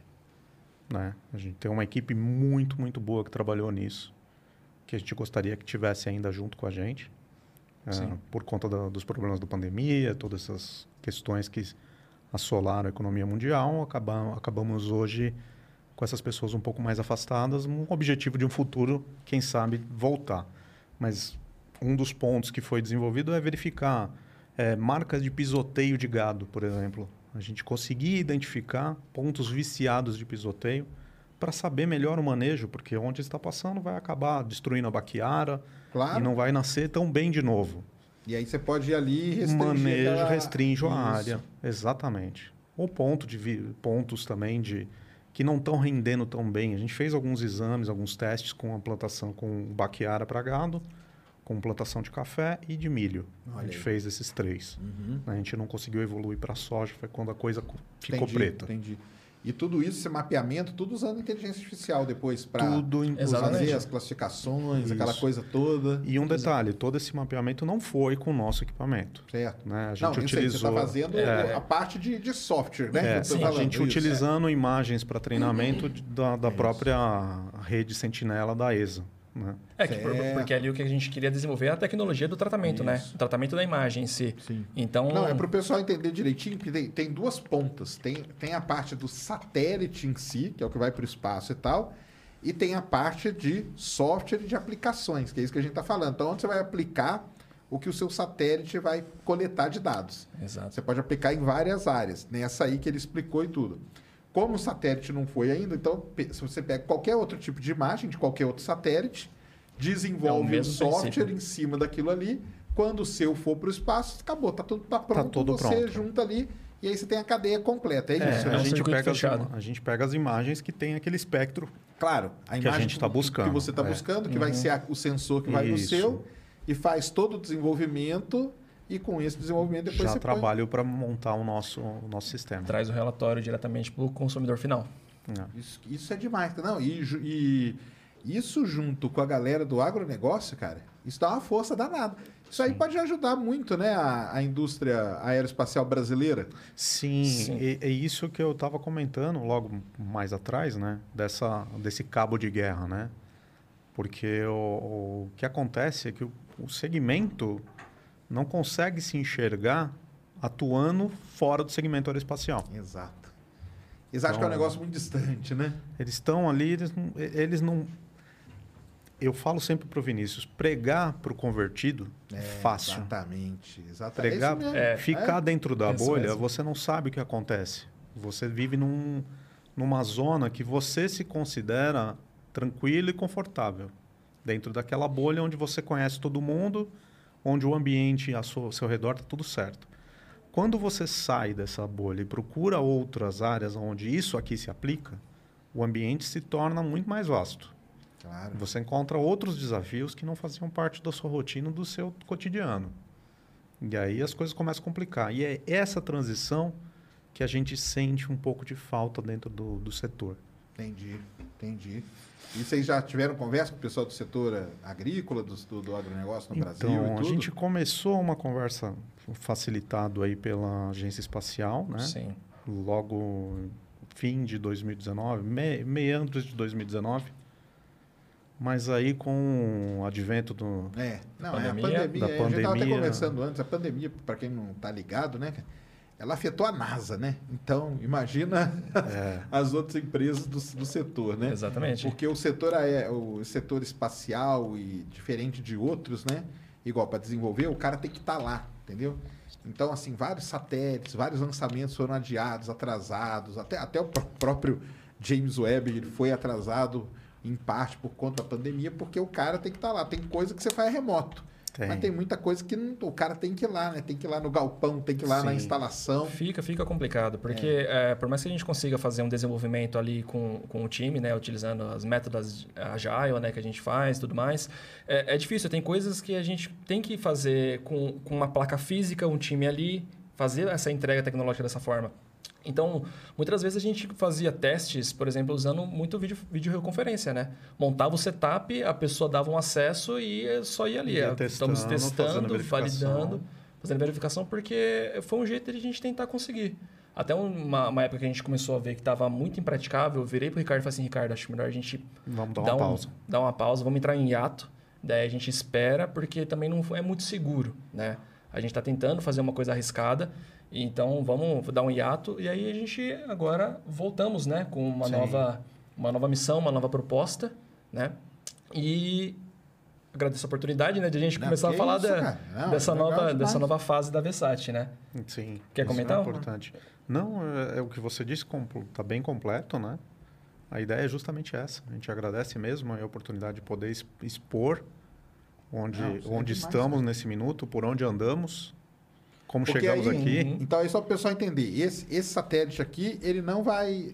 Ele foi descontinuado, esse. Esse daqui foi um, um- uma, uma- fosse protótipo. um protótipo de aprendizagem, né? A Beleza. gente conseguiu escalar a nossa tecnologia. Show. Agora a gente está atuando numa, numa outra missão, né? A gente Isso. não pode abrir informações Não, por causa jurídica e tudo mais. Tá. Tem várias coisas envolvidas, né? Com a instituição que a gente está Mas a atuando. base é, é essa, de imagiamento e tal. É mais parte tipo. de sensoriamento nessa Sensoriamento. outra. É, Existe a a gente tá imagiamento, fazendo. mas não é bem o, Não, o entendi, intuito. entendi. O escopo dessa missão que a gente vai estar atuando agora é mais essa parte de sensoriamento. Mas o desenvolvimento, é, muitas estação das base. coisas... É, mas a estação base. Todas as coisas que a gente está fazendo agora são coisas que a gente já pegou, todo esse background de desenvolvimento de Claro. anos que a gente está vendo, então agora a gente está atuando de uma forma melhor ainda, né?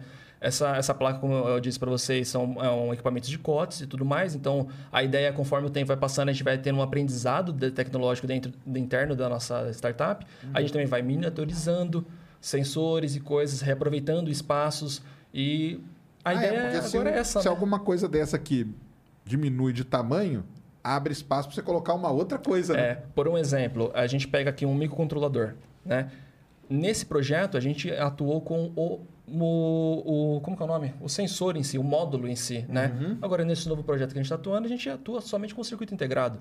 Então, Pronto. elimina muito peso. As coisas vão desenvolvendo, né, Vão. cara? Vai Isso. evoluindo e aí você vai se ad- adaptando, né? Exatamente. Até Legal. fazendo um paralelo, né? O pessoal comenta muito sobre a tecnologia que a, que a Apple desenvolve, não? Uhum. A Apple faz mais ou menos, a gente copia um pouco do que a Apple faz, porque é a parte de desenvolvimento da arquitetura.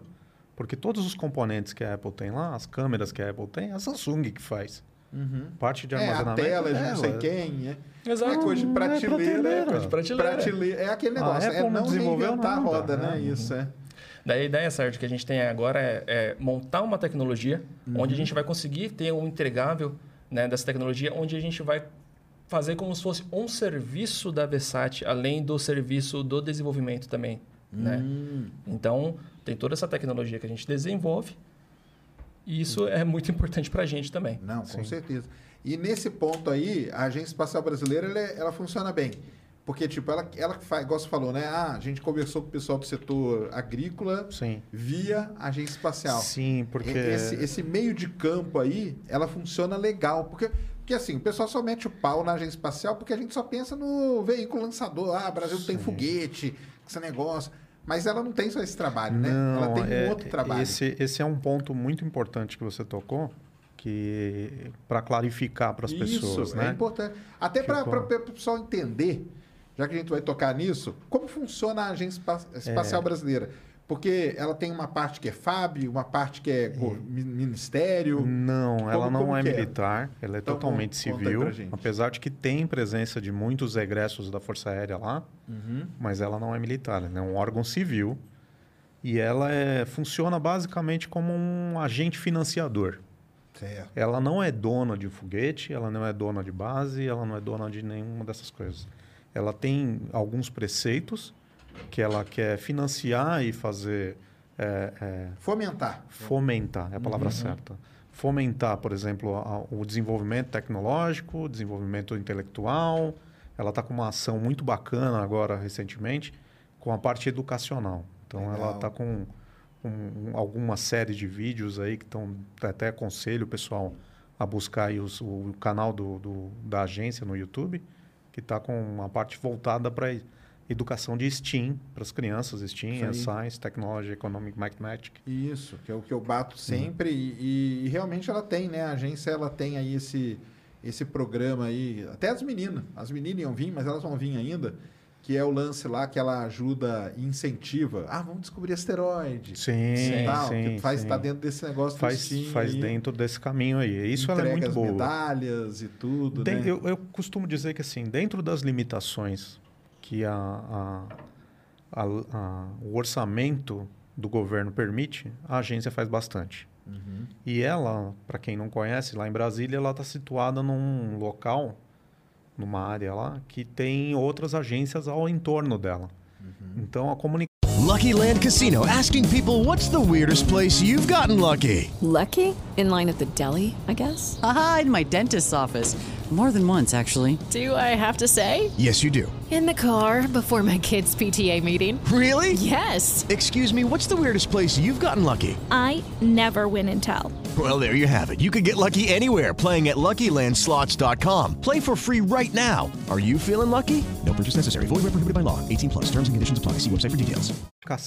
entre a agência espacial e a um Embrapa, por exemplo, é muito fácil. Isso A é que é importante, né, É, cara? Sim. A agência espacial com uma agência nacional de águas Claro. também é fácil. É, porque você pode usar isso aqui para poder ver como Monitorar, que tá, monitorar como está a situação hídrica, né?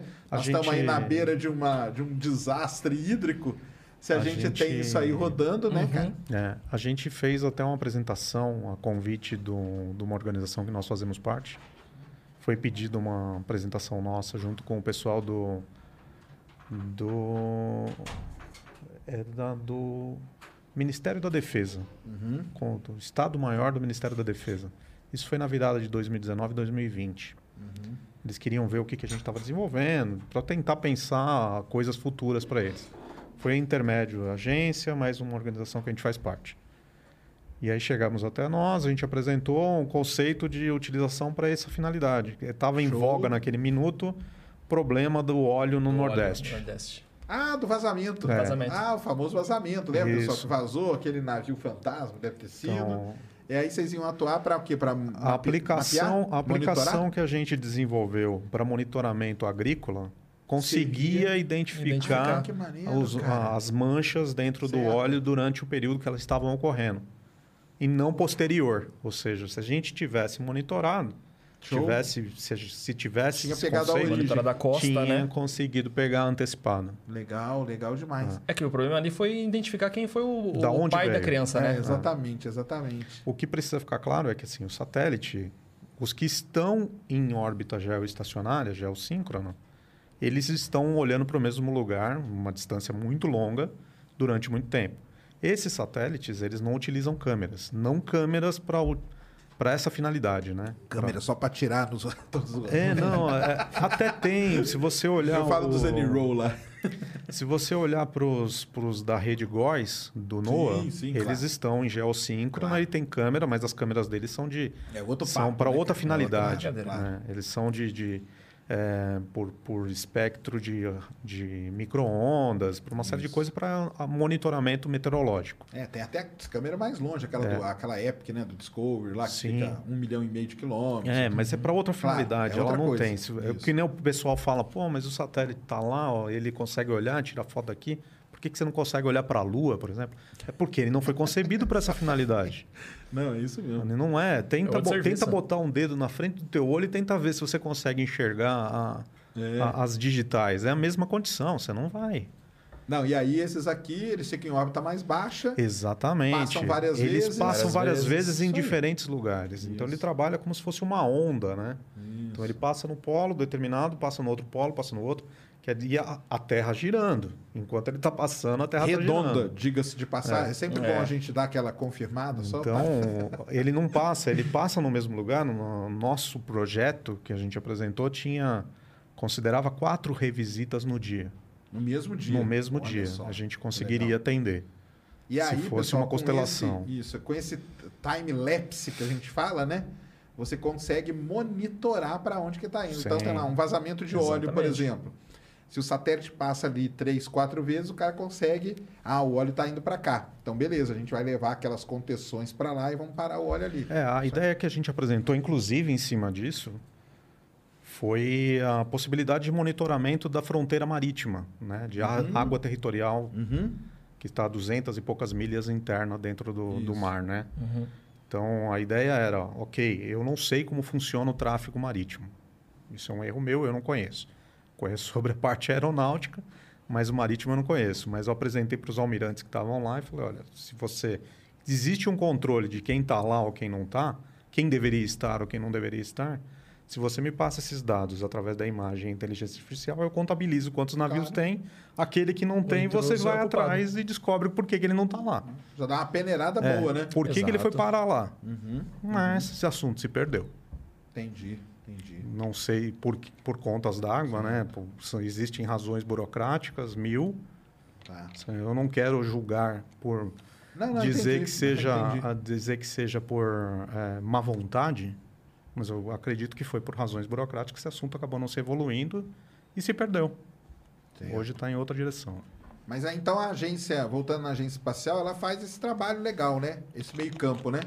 Então, por exemplo, ela sabe a necessidade que uma, sei lá, a ANP tem, que uma Embrapa tem, que uma né, de, de águas Sim. tem, e ela sabe do outro lado aqui quem que está desenvolvendo Que ela É, vai aplicações e tudo. né? Vai dando essa- esses matches, né, que a gente É, fala, né? entendi. O São que eu posso- necessidades de dois lados que ela acaba entregando. É, O que eu posso dizer é que a gestão atual da agência tem essa visão.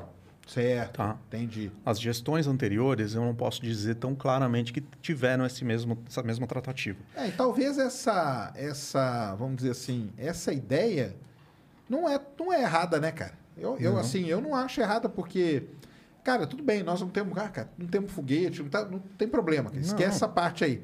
Mas nós temos aqui as mentes que conseguem desenvolver aplicações para uma imagem que eu compro da, por exemplo, eu falo pro pessoal aqui, todo dia, 10, horas- 10 e meia da manhã, o Planet Labs passa em cima da Amazônia. Todo dia, cara. Exato. Uh, passa com a frotinha deles ali. O pessoal vai lá, tanto que o Brasil compra, né? As imagens da Planet Labs, né? Para monitoramento de, de desmatamento, incêndio, essas coisas. Sim. Só que não tem só Planet Labs, tem lá toda a rede Copérnicos, por exemplo, Sim, da sim. ESA, o, o Sentinel, O 1, Sentinel. 2, 5. Então, a- o, o dado tem. A gente precisa desenvolver aplicações para aquela quantidade de dado que existe hoje. Exatamente. né? Exatamente. Exatamente. E aí você apresenta isso para uma, para uma agência espacial e ela vai saber aonde que ela vai distribuir aquela aplicação que você fez, né? De acordo com o plano de desenvolvimento. Isso. Essa, essa é, o- é assim que a, a agência tem trabalhado, pelo Então, menos. né? eu acho isso, cara, assim, uma forma muito inteligente do que, voltando lá no negócio do foguete, do que para tudo, vamos supor, e põe a agência para cuidar de, de desenvolver um elefante branco que é um negócio que já, cara, já tem, esse negócio já está resolvido, Exato. entendeu? Sim. Ah, tudo bem, se desenvolver um, um VLM, se ele for para frente e tal, pode ajudar. Aí tem que fazer as contas para ver o quanto que a gente está chegando atrasado, o quanto que isso vai ajudar nessa demanda reprimida que a gente já falou. Mas, cara, se ela pega esse outro lado de aplicação, porque aí é a cabeça, né? É a Sim. cabeça de vocês aí, desenvolvendo, dos programadores de vocês, dos técnicos de vocês, desenvolvendo e utilizando São aquilo ali, né? serviços, são serviços agregados que a, a programação traz, né? Exato. Você tem o grosso, né, que é toda essa parte de levar, desenvolver uma infraestrutura, mas também você tem uma- terceira perna ali que é a- o desenvolvimento em si. Porque se a gente for falar inteligência artificial, ou cientista de dados hoje em dia, né, que é uma profissão Cara, é mais é o mais requisitada. requerido, cara. Dados é ouro. vai fa- Exato, cara. Eu brinco, o pessoal fala assim, antigamente tinha um problema que não tinha dado. Hoje tem um outro problema. Tem, Tem dado Tem dado demais. Tem e a gente não muito. sabe o que fazer com Não esses o que dados. fazer. Então tem que pôr uma inteligência em cima daqueles dados, né, cara? Exatamente. É E aí é que a gente que- tira o ouro né, desse- É. desses dados aí. Não, exatamente Como isso. aplicar isso, é, é- é o negócio do futuro, né? A gente, quando chegou nesse diretor da agência que facilitou bastante as coisas para a gente, ele sempre que encontrava a gente falava assim: vocês precisam pensar numa aplicação para isso. Sério, claro, mas tá certo. Vocês têm que pensar Cara, numa e a aplicação. galera estiver metendo pau, não tô defendendo o governo A, B, C ou não, cara. Eu tô defendendo uma visão de uma agência que é fazer esse, esse meio de campo, cara. Se ela fizer isso, cara, tá perfeito, Ótimo. cara. É. Tá perfeito demais, entendeu? A gente até estávamos conversando em off, né? A gente teve uma conversa com a agência uma vez em um simpósio com o presidente da agência. Carlos, se estiver vendo, Um lembra abraço, disso. Um abraço. É, a gente teve uma conversa com ele e na conversa a gente apresentou a evolução, quando, onde estávamos, em que posição já as coisas estão. E ele virou para a gente e falou: tá, ok, tá muito legal, muito bacana, vocês estão aí, fico feliz, mas o que, que vocês querem de mim? Eu virei para ele, eu, eu já entendi, assim como o Vinícius também entendeu, que ele estava falando assim: olha, a, a resposta deles vai ser dinheiro É. e eu vou falar não. Então eu já falei diretamente para ele: falei, olha, tudo que eu quero que você faça é não me atrapalhar. Exato. É só não me atrapalhar. Eu não quero seu dinheiro, não quero nada. Se você não puder fechar as portas para mim, tá de bom tamanho. Então eu quero que você me facilite eu chegar e poder conversar e sentir as dores do Embrapa, para que eu possa sentir as dores da Agência Nacional de Águas, para que eu possa Exato. sentir as dores da Agência do Petróleo e poder fazer, encontrar soluções e aplicações para aquilo que eu estou desenvolvendo. Eu não quero é, cobrar rios de dinheiro por isso, eu não quero cobrar propina em cima disso, nem nada. Eu só quero que você me deixe fazer o que eu preciso Me fazer. coloque em contato É, né, com só- quem vai ter uma. Vai usar o que eu tenho aqui que eu, Exato. que eu consigo desenvolver, né, A cara? melhor coisa é essa, você tem uma dor e você tem uma pessoa que pode curar essa dor. Quando as Exatamente. duas dá negócio. Exatamente. E o melhor de tudo fazendo dentro do Brasil, né? Sem precisar co- pagar, Esse comprar é coisa lá ponto. fora. Isso que é o negócio, né, Esse é, esse é exatamente o ponto. A, a ideia, quando a gente começou tudo lá atrás, é, é- é até complicado falar, porque tanto eu quanto o Vinícius, a gente atua nisso com uma visão de, de apaixonado pela coisa. A gente é apaixonado pela criança que a gente criou. É. né? É até difícil de lidar com isso num ambiente real, onde o boleto não para de chegar. Exato. Então, a- a ideia era assim, fazer com que a gente possa estimular outras pessoas a pensarem, a fazerem, a desenvolverem, a terem a criatividade e, e se aventurar a buscar outras coisas, outros recursos. Pode ser desenvolvendo satélite, pode ser desenvolvendo uma aplicação, pode ser desenvolvendo seja lá o que for, né? Então, o nosso métier nessa história sempre foi assim, olha, de que forma isso aqui pode estimular uma criança que está vendo isso acontecer e que vai desenvolver uma tecnologia lá na frente, lá no futuro, que a gente Sim. ainda não conhece, não sabe que existe. Como isso foi o estopim, como a conhecer para mim foi lá atrás. Uhum. É isso aí que é importante. Vocês estão plantando um negócio que para a pessoa vai... é a referência, né? Vocês vão Exatamente. ser, estão sendo a referência para alguém falar, caramba, cara, vou desenvolver, não, vou melhorar aquela câmera do cara ali, vou levar ela num limite a mais, né? Igual porque vocês trabalham nessa parte também, né? De tentar dar o, o pushing the limits nos- nos, Exatamente. equipamentos, né? E dessa forma também a gente traz também, é, mostra aquela, aquela golden era de antigamente, né? Que as crianças olhavam para o astronauta e falavam, eu quero ser astronauta, eu quero ser engenheiro, eu quero ser cientista. É Hoje em dia, se perdeu bastante isso, né? Muito, muito. E um dos objetivos da gente, da Versace em si, é mostrar que qualquer pessoa com um pouquinho de força de vontade e estudando o STEAM, né? Uhum. Pode fazer também.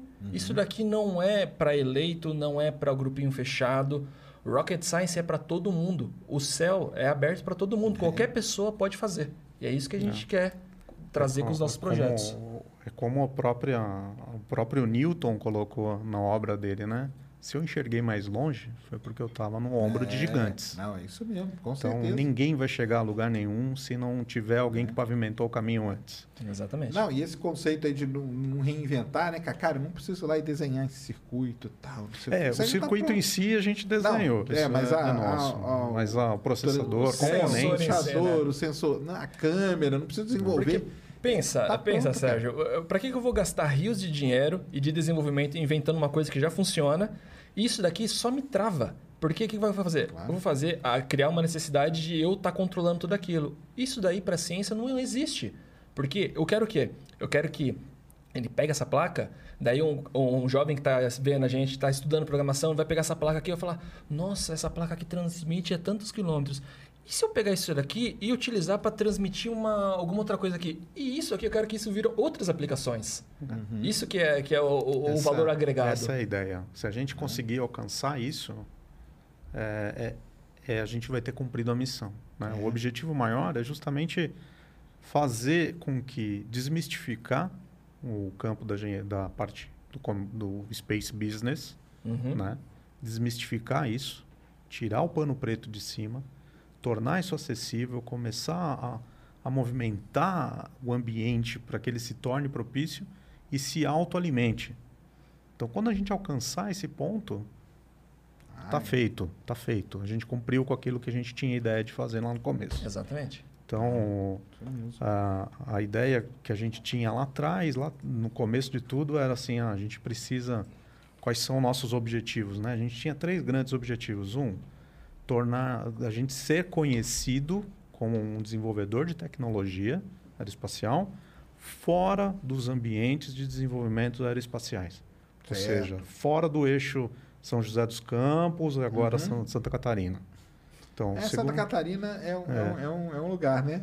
Sim, Também. Virou um lugar ali, Está né? desenvolvendo bem lá. Tem o pessoal do, do, do Senai, Uhum. que está com a parte de desenvolvimento de tecnologias embarcadas. São muito fortes, são muito bons. E os outros objetivos? O outro completar? objetivo era justamente fomentar novas tecno novos, eh, novos intelectos, né? Certo. Poder desenvol desenvolver as pessoas para que elas possam se desenvolver automaticamente, né? E o terceiro, ser uma referência nisso. Você, olha, pensou em, em, em micro pequenos satélites ou esse tipo de tecnologia no Brasil? É a Versace. Esses eram os nossos três pontos, né? Então, a gente está lutando nesse caminho. Não, isso é legal porque o primeiro convidado aqui foi o Ratão, né? O Rato Borrachudo, né? Uhum. Aliás, um salve aí, Ratão. Sei que você já tá melhor em casa e já tá fazendo vídeo pra caramba. Legal, cara. É, E ele tem um. Ele tem um projeto parecido, né? Só que é uma outra área que é o Streetbots. Uhum. Que ele desenvolveu a plaquinha e tudo. E ele desenvolveu o aplicativo em celular que controla. Entendeu? E é isso é que é legal, né, cara? Porque aí você coloca, tá? Criança que gosta. Tanto criança gosta de robô, né, cara? Exatamente. Exatamente. Então aí ela pode ir lá pegar. E é esse negócio, entendeu? Tá tudo pronto, tá tudo ali. Ele só foi ali, desenvolveu, fez a plaquinha dele do jeito que tem que fazer e o- alguém desenvolveu o aplicativo com eles. E eles têm os Street Boss, que ele quer. O que, que ele quer fazer? Ele quer colocar robôs grandes brigando, Sim. entendeu? Que aí ninguém se machuca, ninguém. Mas aquilo ali vai chamar a atenção, né? Sim. Das, das, das crianças e tal, Você esse sabe, lado. Então, você sabe que eu com graças à minha irmã que me apresentou um TK 85. aí, Isso em meados de 1988 para 89. Eu comecei a aprender a programação naqueles livrinhos que você tinha que comprar para poder aí. fazer qualquer coisa. E ele não tinha um debugador, porque ele não mostrava onde estava o erro. E a minha diversão, junto com meus irmãos, era justamente mudar os parâmetros para ver o que acontecia. E é o que acontece no caso de um robô, no caso de uma placa dessa, onde a pessoa vai ver, olha, isso aqui faz assim, mas e se eu mudar esse transistor, esse capacitor para cá e para lá, o que será que vai acontecer? Se você não torna isso proibitivo, se você não torna é, botando um pano preto em volta, começa a, a, a, desenvolver essa cultura do porquê, o que será que acontece? E aí vai começar como um imã, começa a atrair Exatamente. e gira. E tudo começa a acontecer. Aí, Ratão, se você estiver vendo aí, ó, entre em contato com os caras, cara. Faz um Opa, junto, Opa, cara. vai ser bem-vindo, hein, Ratão? Jutbots e, e Versat, cara. Olha que maneiro, olha que vai legal. ser muito bem-vindo e Vamos conversar. Coloca Vamos um conversar sim. sensor no robô ali, ó, para controlar, ver onde que ele anda, como que ele anda melhor. Ah, dá- dá- cara, o, e o legal, cara, desse negócio de aplicação é que é um negócio infinito, cara. Infinito. sim. Se você para 10 minutos, cara, você pensa em 50 mil aplicações diferentes, né? Sim, sim. Isso que é o negócio, né? A, a- a tecnologia em si tem isso, né? E É. a tecnologia é complicado, porque quando você começa a falar sobre a parte de tecnologia espacial, a primeira coisa que vem na sua cabeça é foguete, astronauta e as Não, sondas é, que estão em É Marte. que tem esse lado, né? Vamos dizer É. assim, lógico que é o, a- o- vamos dizer, o space business, né? Ele tem esse lado aí mais, sei lá, que a gente pode chamar mais hard do negócio, né? Uhum. Que é mais pesado, né? Que é para fazer, fazer um foguete mesmo e tal. E tudo bem, e, e tem as empresas que fazem isso. Sim, sim. Ah, SpaceX, Rocket Lab, agora aquela Astra, né, que começou, a Firefly, Firefly. né, que também começou, as milhares que deve ter ali na China, né, que nem, nem, nem dá para saber quantos que devem ter. E, e tem, esse, tem esses caras, que, tem que ter também, óbvio, Sim, né? claro. Exato. E tem o outro lado, o lado soft da coisa, né? Sim. Que é, é- Cara, não adianta nada você enfiar um monte de lixo espacial, vamos dizer assim, se aquilo ali não vai gerar nada em troca, né? É. Não adianta você encher a órbita da Terra de satélite se aquilo ali não vai ajudar. Seja Sem na comunicação. né? Exato, seja na comunicação, seja a internet de banda larga lá, o OneWeb, que até lançou de mais 30 e poucos, né? O OneWeb, Starlink e tal. Seja em, no sinal de imageamento, Sim. que os caras fazem, esses, os copérnicos da vida, essas Os góis que são meteorológicos. os góis meteorológicos e tal. Então, assim, e, e as pessoas elas têm que entender, cara, que isso tá no dia a dia delas, cara. Todo dia, entendeu? Todo dia, todo dia. Ó, eu, eu, eu desafio aqui, todo mundo vê a previsão do tempo. Tudo bem que você xinga quem prevê o tempo, mas você vê a previsão do tempo. E da onde que vem aquilo ali? Então, vem disso aí, cara. Vem de satélite. Vem Não vai muito longe, não. E o GPS? E é aquilo que a gente já falou, que eu falei aqui, falei aqui com o Pedro, com o Pedro Palota, cara. GPS, quanto que você paga para usar o GPS? Você já, já parou para pensar? Quanto que você paga para usar uma baita de uma tecnologia que hoje, cara, ela mostra a rua que você vai passar, como que tá o trânsito e tudo mais? Você não paga nada. Você paga quando você compra o celular, vai um, um royaltyzinho ali embutido, né? Mas você não paga todo dia, todo mês. Qual que é a mensalidade do seu GPS? E é um valor agregado que foi criado em cima que tira isso hoje em dia das pessoas hoje. Deixa- ninguém vive, é o cara. Facebook, Ninguém vive. tira, Ninguém desliga vive, o cara. Facebook, o Não, WhatsApp. ninguém vive, cara. Ninguém vive. Porque o cara, cara, eu conheço várias pessoas que a primeira coisa que faz, ela entra dentro do carro, pum, põe o GPS, cara. Acabou, entendeu? É. Então é, é isso, cara. É aproximar, né? A pessoa tem que ter noção de que essas coisas estão no dia a dia dela, né? Exatamente. Que é isso que eu falei. Tem o lado pesado da coisa, que tu tem, tem que ter, e tem o lado soft, que são essas coisas todas aí que a gente vê aplicando, né? Mas é, e co- como vocês acham que está o cenário brasileiro nessa área aí de vocês? Ah, tá caminhando, tá engatinhando muito ainda. Tá engatinhando? Tá engatinhando muito ainda. Porque tem ainda- assim, o que tem mais coisa dentro de universidades, tipo a UFSC lá em Santa Catarina, Sim. tem, né? Uhum, tem. Lá no Rio Grande do. Sul, onde um dos nossos membros aí também tá, Uhum. também é muito forte ali. Rio Grande do Norte também. No Rio Grande do Norte. Isso dentro da universidade. É. dentro da universidade. Certo. Mas as aplicações das universidades, ela é que a própria agência fomenta, inclusive, isso Uhum, deve se dar o crédito a ela, que é o, o aprendizado o, o aprendizado educacional, né? É o desenvolvimento educacional. Então a agência até põe dinheiro nisso para poder fazer com que o- os estudantes lá já entendam como funciona, conheçam, Certo. facilitar esse essa aproximação, né? Uhum, Mas o mercado em si ainda é muito retraído, uhum. ainda é muito, como eu diria, muito conservador. Mas vocês acham que por falta do quê? Eu acho que falta conhecimento. Conhecimento. Eu acho Propagar que falta, mesmo. Exatamente. Sim. Eu acho que falta um pouco de conhecimento e falta um pouco de Eu acho que assim, o conhecimento vai fazer com que você perca o medo. E perdendo o É. medo vai haver investimento. Havendo investimento vai haver florescimento e aí se torna uma coisa sustentável. Eu acho que está nessa direção.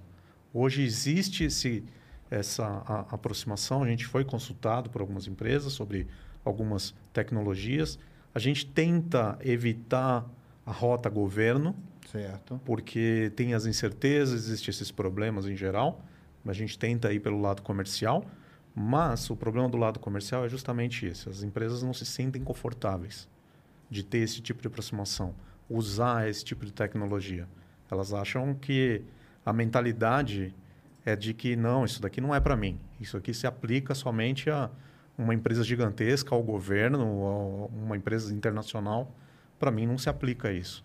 Então a ideia é desmistificar. Como eu comentei, um dos nossos pontos é fazer com que as pessoas fora da bolha conheçam o que a gente está fazendo, o que se aplica, a, a quem interessa. Para um produtor rural de uma cooperativa de café, falar, olha, isso aqui serve para mim, isso aqui vai fazer com que eu tenha menos perda de produção de café ou que eu tenha uma produção mais correta, para eu saber se os meus pés de café estão com algum problema ou não, e atenda ele.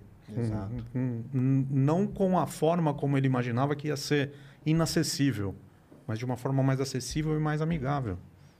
Certo. E tem no Brasil, tem algum tipo de encontro, de conferência, congresso, feira, alguma coisa dessa que vocês... Acho Ah, que mais a, a do- própria agência organiza. Ah, então, É, isso que eu queria uma saber. vez eles- por ano, Tem um, organiza tipo, um um, aí. Simpósio. é. simpósio aeroespacial.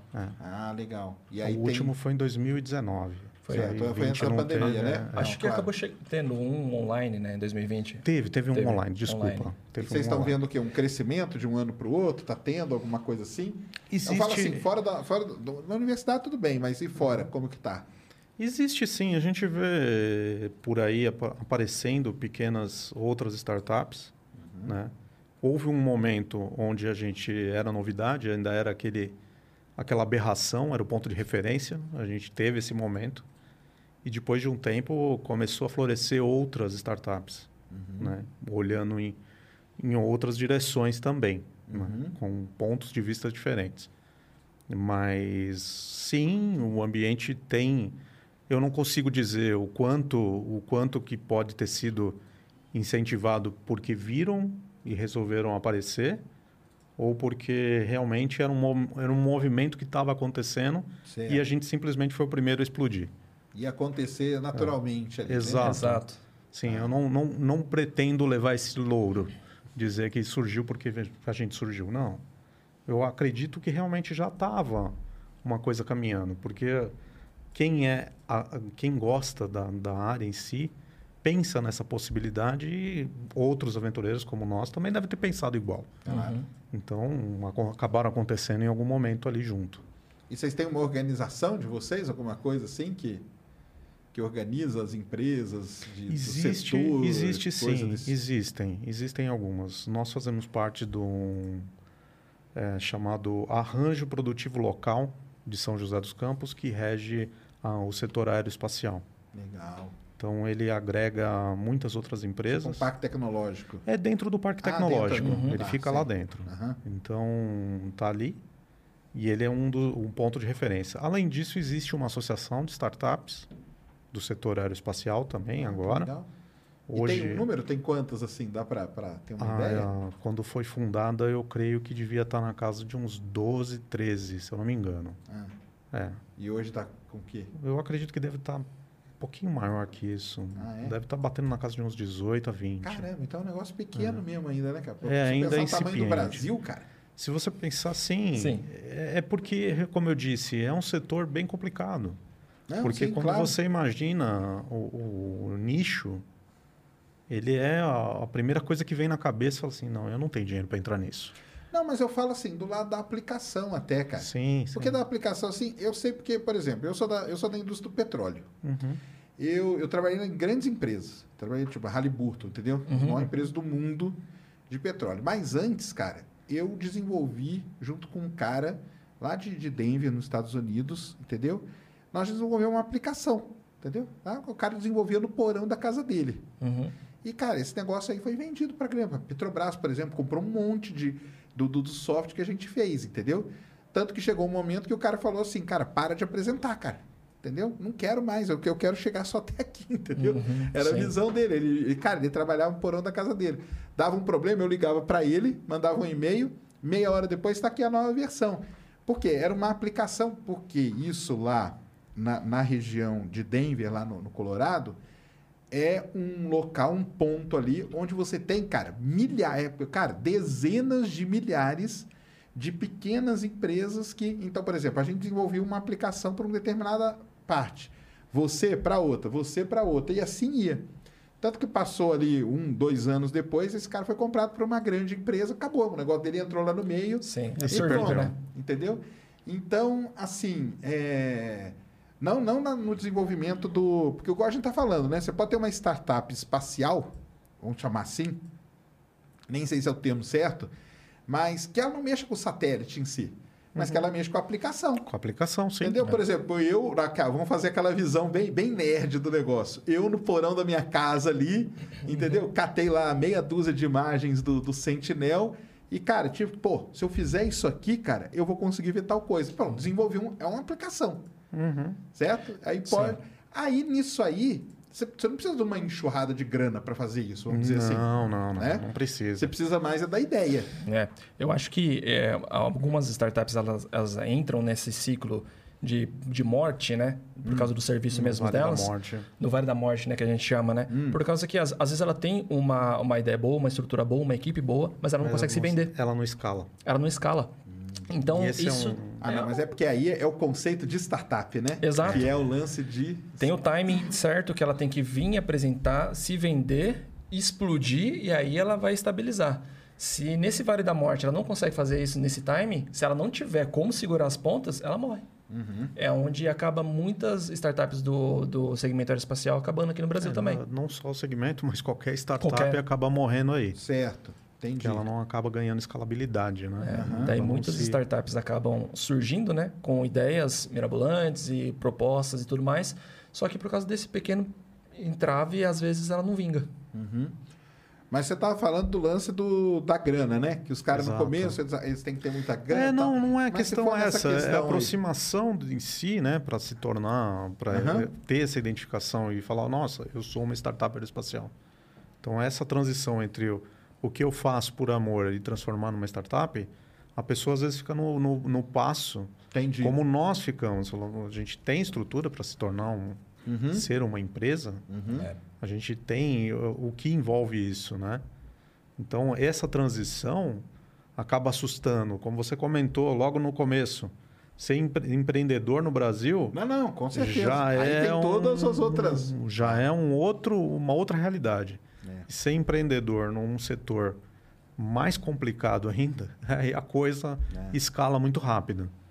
Não, mas é legal de saber que, por exemplo, a agência tá, tem uma colaboração, né? Ela faz esse meio de campo, ela tenta organizar esse encontro, esse simpósio e Sim, tal, sim, né? sim. Mary redeemed a $50,000 cash prize playing Chumba Casino this year. I was only playing for fun, so winning this was a dream come true. Chumba Casino is America's number one social casino experience. It's serious fun. With over 80 casino style games to choose from, you too could win life changing amounts of cash. Be like Mary. Log on to chumbacasino.com and give them a whirl. That's chumbacasino.com. No purchase necessary, void or prohibited by law. 18 plus. Terms and conditions apply. See website for details. The voice in the preceding commercial was not the actual voice of a winner. E tem uma organização, embora tenha muito. Ai, pessoal, ia ficar uma, uma dica para vocês aí, ó.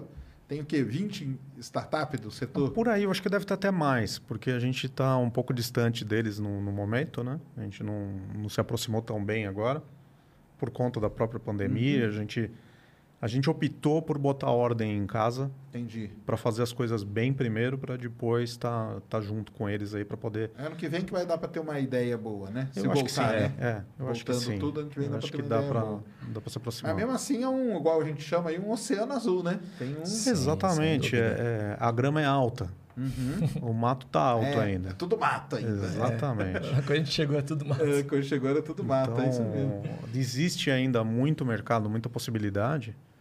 Lógico, é como o ovo do Colombo, né? Quando você botou de pé, beleza, mas como botar de pé? Essa é a questão. Como é que você vai fazer para ficar de pé? Se você não. Aquele que já sabe consegue pôr melhor. Quem não sabe vai ter que quebrar a cabeça e descobrir como pôr. Em algum momento aí vocês pensaram em ir, por exemplo, para lá para o Kennedy Space Center, naquele porque em volta do Kennedy Space Center tem um Tem um tipo, hub ali que foi criado, tecnológico é. só disso aí, né? É. Vocês chegaram tive- em algum momento a pensar? eu tive essa conversa. visitar? Como que? Eu já fui visitar. Ah, Eu tive essa conversa com a minha esposa e com ele também, né? Mas é, a gente chegou à brilhante conclusão de que nos Estados Unidos a gente vai ser só mais uma. certo. Aqui a gente é uma. Entendi. Aqui a gente é um. Lá a- a- a- o Mas ambiente lá para é dar uma mais. alavancada, não, não, não valeria? Eu acho que é talvez até sim. Mas eu penso da maneira de que o mercado lá já tem muito mais, mais disputa, né? Os players são muito maiores. Certo. Então, é, Um lado também que eu, que eu gosto, né? Que é... Cara, a gente quer vencer aqui.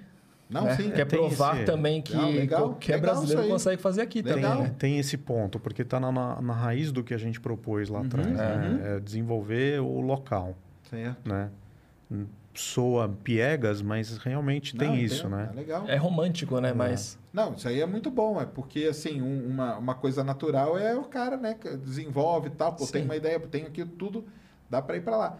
Como que é lá, assim, um paralelo? É outro mundo, né? Outro universo, Ah, na não, é verdade. outra história. É outro um universo outra. paralelo, né? Não precisa ir muito lá, não. A própria, a própria cidade tecnológica que a Índia criou ali no sudoeste já é assim. Já é outro universo. Já é, outra, coisa. É, já é, bem diferente. Caramba, hein? É. Isso é um universo de possibilidades incríveis, né? Imagina, você chega com uma ideia. É aquela coisa de juntar duas pessoas que batem criando É, aplicações claro. diferentes. Você conhece um, alguém da Índia, alguém de outro lugar, junta ali, aparece uma outra coisa, totalmente diferente, já uma outra aplicação. Numa menor escala, se você considerar o Parque Tecnológico de São José dos Campos, ele é um pouco disso. Uhum. né? Ele tem um pouco disso, tirando suas limitações, porque aqui a gente tem um custo elevadíssimo para qualquer coisa. Então, mas o ambiente favorece em si, porque você tem do seu lado ali, como a gente conheceu outras empresas que estão lá, que trabalham com monitoramento através de balões, por Show, exemplo. né? legal. Aham. Então, uma ótima empresa, inclusive. E ah, vou até fazer um merchan aí, Altave. Pode falar, não tem problema não. E a, a- eles fazem esse monitoramento eles têm uma tecnologia que, em alguns pontos, se assemelha com a nossa. Então, a troca... a- a- a- Ah, é importante pra caramba. Exatamente, Claro. favorece essa comunicação. E é isso que você comentou. Esse hub ali no Kennedy Space Center, acaba acontecendo isso. Porque você tem a troca de, de, de, de Todo mundo se comunicação leva- de todo, é todo mundo, mundo. pra frente, né, cara? É todo mundo Exatamente. levantando o setor, né? Se um ganha, Isso é todo legal. Esse é né? o ponto. Você falou a palavra certa. Porque enquanto todo mundo agir de forma egoísta, pensando em si próprio só, ou no benefício próprio somente, fica difícil de andar. Porque você está arrastando um peso desgraçado. É, Mas agora, quando todo mundo está andando, esse peso é dividido.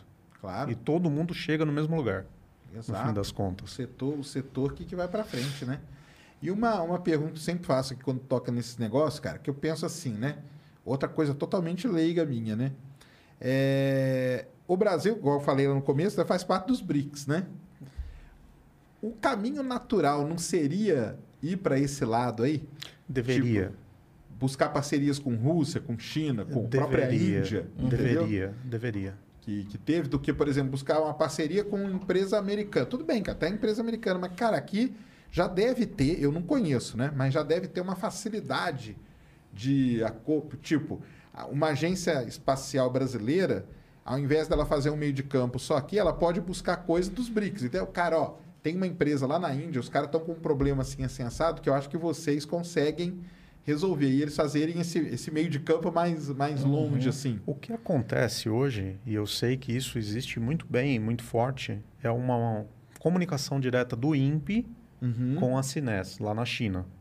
Certo. Então, essa comunicação, tanto que os Cybers são porque a tem origem aí, aí disso. é, é. aí tem, um- Sim. ali tem uma, uma coisa mais É. antiga, né? Eles já têm essa comunicação e a gente conhece também que existe um canal de comunicação muito bem ativo e azeitado aí entre a Agência Espacial Brasileira e a ISRO. Isso a gente sabe Tanto também que que, lançou existe. o Amazônia 1 lá, É, né? Exato. A, a Apex também não faz um serviço A parecido Apex, com isso? Não, a Apex é mais a parte de comercialização, ela faz a parte de comércio exterior. Ela apresenta. A Apex também tem um bastante né? canais, é um, facilita- um bom facilitador. Então, porque já tem. Tem essa história dos Cerberus. Tem o, o, o Amazônia 1 que foi lançado ali na Índia e tal, né? Seria uma, uma coisa meio natural, né? Deveria ser, deveria ser. Né? A questão é que, assim, ok, eu- entendo as razões do Programa Espacial Brasileiro de ter soberania, de ter a tecnologia de lançamento, por uma série de razões aí por trás. Mas acho que essa aproximação deveria haver. Haver esse intercâmbio. E existe esse intercâmbio porque tem, de, de vez em quando, a gente vê a própria agência espacial e o próprio INPE fornecendo bolsas de doutorado e mestrado na SNES. Ah, olha aí. Então eu vejo acontecer Entendi. isso. Mas só na SNES. Houve no passado, durante ah, aquele ah, consórcio com a Ucrânia, Certo. houve um, algo muito parecido com a Rússia Com a e a Rússia. Ucrânia. Entendi. Então entendi. teve uma leva de pessoas que andaram tendo essa troca de, de, de informações. Houve um, um desenvolvimento intelectual nesse Legal. canal. né? E vocês, particularmente, vocês têm algum contatos com essas, com essas do Índia, China, Rússia, alguma coisa? Não, muito pouco. A Muito gente pouco? tem contato com, a- com essas ah, startups que a Uhum. gente comentou, né? Ah, não, com startups É, mesmo. com startups. Mas desses as países. agências em si, não. Não, Acho que o mais próximo mesmo é o consulado da Rússia, né? É, Que a, gente teve uma um aproximação contato. com o pessoal da Rússia. Eu tive um contato com a- a- a- algumas pessoas da ESA, Entendi. mas assim foi bem breve. Uhum. Né? Então, um diretor da DLR também eu conheci. Mas foi assim, só a troca de cartões em um desses, sim, desses congressos da agência. Vocês participam do- desses congressos que tem aí pelo. Já participaram de algum? IAC, por exemplo? Não, a gente não chegou a participar. Esse ano tá faltou Dubai, verba. né? É, Esse faltou ano tá em verba. Dubai, né? É, Não, estão querendo trazer para o Brasil, né? Em 2024, Sim, né? É, Estão é bom. tentando. Seria sensacional, hein? seria muito bom. Seria sensacional. Podia trazer o Elon Musk para dar uma palestra, que ele deu em 2017, colocou a cidade lá crescendo em Marte, até hoje a gente tem que responder disso aí, do negócio que ele mostrou lá. Porque esse congresso, esses congressos aí são, devem ser muito bom para esse, pra esse network, Para né? fazer cara? um network, sim. Deve ser Sim, sensacional, sim. né? Para esse Porque aí você vai é- saber o que, que o pessoal está fazendo pelo mundo afora, né? É que você acaba descobrindo também, né? Se às vezes o que você está desenvolvendo aqui, se já não existe uma solução melhor lá fora, se você está Às tentando vezes você está batendo cabeça numa solução que já existe. Então, Exatamente. Pô, se viesse esse, esse acontecendo. ia Ia ser, ser sensacional. seria, né? Eu acho que para o setor como um todo, né? seria muito bom, seria muito legal se tivesse mesmo, mas O que, que vocês acham que vai ter e tal? Porque eu vi o pessoal falou que ia tent... eles iam tentar trazer isso. Estão tentando, né? Houve em 2019, quando ele foi nos Estados Unidos, houve um movimento todo para trazer ele para cá. Certo. Já houve uma pressão muito grande. O pessoal todo da agência espacial foi para lá, fez uma apresentação. E acho que nessa edição é que ele foi migrado para Dubai. Sim. Ou foi, não me lembro, foi para algum lugar do Oriente. Não lembro se era no Cazaquistão ou era lá em Dubai. Não me lembro onde foi. Uhum. E houve essa tentativa de trazer o IAC para cá. né? Então, já estão tentando já há algum tempo. Então, uma hora capaz que aconteça, né? Eu acho que pelo hype que, que acabou se criando também com Alcântara e tudo mais, tem toda essa possibilidade né, de trazer. É um sonho aí para vocês.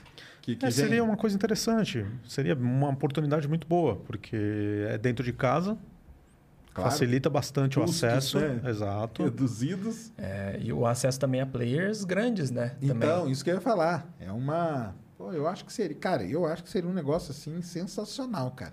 Ah, seria uma coisa bem bacana. Seria bem legal se realmente acontecer.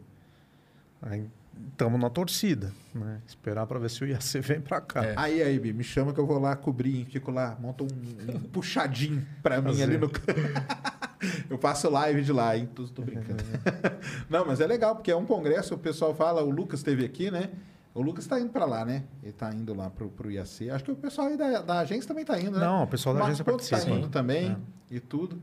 E ele falou, cara, que é um negócio assim, que assim, tem as palestras e tal, mas o, o lance é a exposição, né? Sim. Que, que acontece das empresas. É você tudo. conhecer o que os outros estão fazendo, né? Ver Tá em qual, em que direção estão, as dificuldades, as dores que cada um passa. Você poder trocar É, de, ali. de que já passaram também, né? O Que às que vezes é aquela que você tá passou, passando agora. Como que o cara exatamente. resolveu, o que, que ele fez, né? E às vezes numa troca de cartões dessa aí, você pega uma amizade, o cara te ajuda, te livra anos de desenvolvimento aqui. Exatamente. Então, essa minha aí do, do, do que eu fiz o só foi uma troca de cartão num congresso de geofísica, cara. Aham. Entendeu?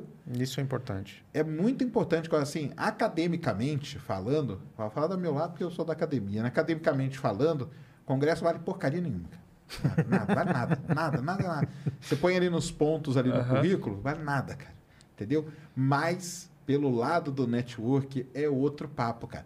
Porque é aquele negócio, às vezes você tá aqui quebrando a cabeça, eu tô aqui, né, no meu, é, é, é o- é negócio do porão. Aham. Eu tô ali no meu porão fazendo, só que lá, o que, que tá acontecendo no mundo? Cara, faço a menor ideia.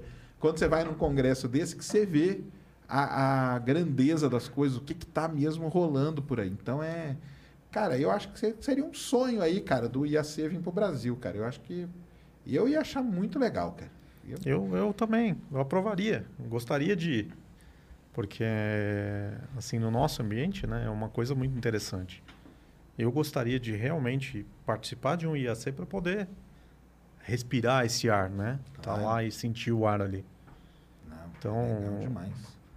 É um sonho, né? Vamos ver se acontece. É, isso mesmo. Na esperança. E, e Alcântara? Alcântara é uma eterna É. esperança, né? É outra esperança. Alcântara, assim, eu acho que agora sai alguma coisa de lá. O que, que vocês acham desses, desse acordo que teve aí com as quatro empresas e tudo? O que, que vocês acharam? Eu acho que acho que vai sair alguma É. coisa dessa- Ah, eu disso também. aí. Eu acho que alguma coisa sai. É, eu sempre critiquei Alcântara, cara. Tanto que tem o Esquece Alcântara, né? Que eu falo, tem até camiseta do Esquece Alcântara. mas ah, por que, que era a minha crítica, né? Que o pessoal, ah, mas não sei o quê, mas a minha crítica era, cara. Cara, se tiver que construir aquele monte de estrada, aquele monte de coisa, aí esquece mesmo, cara. Aí esquece, Não. cara. É difícil isso, né? Porque vai ter que se criar uma infraestrutura ali em volta e alguém vai ter que pagar isso. É. Mas eu acho que do jeito que foi com essas empresas aí, pelo menos, a infraestrutura vai ser mínima, né, cara? Sim, É. a própria Virgin é a Virgin, zero. Ela, ela falou, É. né? Zero pegada, né? Zero É. footprint, né? Que eles falaram. Eles vêm com o avião, decolam, voltam, Soltam, pegam acabou. tudo e vão embora. Tchau, É. acabou. A outra lá falou que constrói uma, uma, uma plataforminha pequena ali, tá tudo pequena. certo. A outra vai usar o próprio lançador que já existe, né? Já existe. De veículo Então, sonda. Sim. E a outra vai usar a torre do, do VLS, né? Uhum. Então, assim, aí é o mínimo de investimento. Aí eu acho que o negócio anda. cara. Aí vinga. Aí que eu Agora acho parece que entrou uma nova, uma coreana também, que está Uma interessada. coreana, é verdade, eu vi que a coreana quer lançar o foguete aqui de... Exato. Isso. Quer entrar também lá no, no- no- pegar o trem lá de Alcântara. É. Então eu acho que vai, mas existem as restrições de Alcântara para operação, né? Uhum. Então você tem a restrição dos quilombolas em volta que evita que você Mas consiga caras crescer. não resolveram, não? Como que tá? Não, não, eu também acho que não vai resolver. Não vai resolver tão Como cedo, né, tudo que cara? acontece aqui envolvendo essa parte social, então não Aí acho que vai para frente. Politiza tudo também, Não, né, cara? é, Aí eu isso complica entendo, eu entendo o lado deles por estarem ali, tem todo a, o- a conexão histórica com o lugar, com a região. Entendo tudo isso, não Dizem- desmereço. Dizem que a explosão do VLS foi uma maldição do... Sabia disso? Conhece a teoria? Não, Não, nunca Porque tem vi várias essa. teorias, né? Tem Ah. várias teorias para a explosão do VLS, lá, pra quem não sabe, o acidente que teve lá em Alcântara e tal.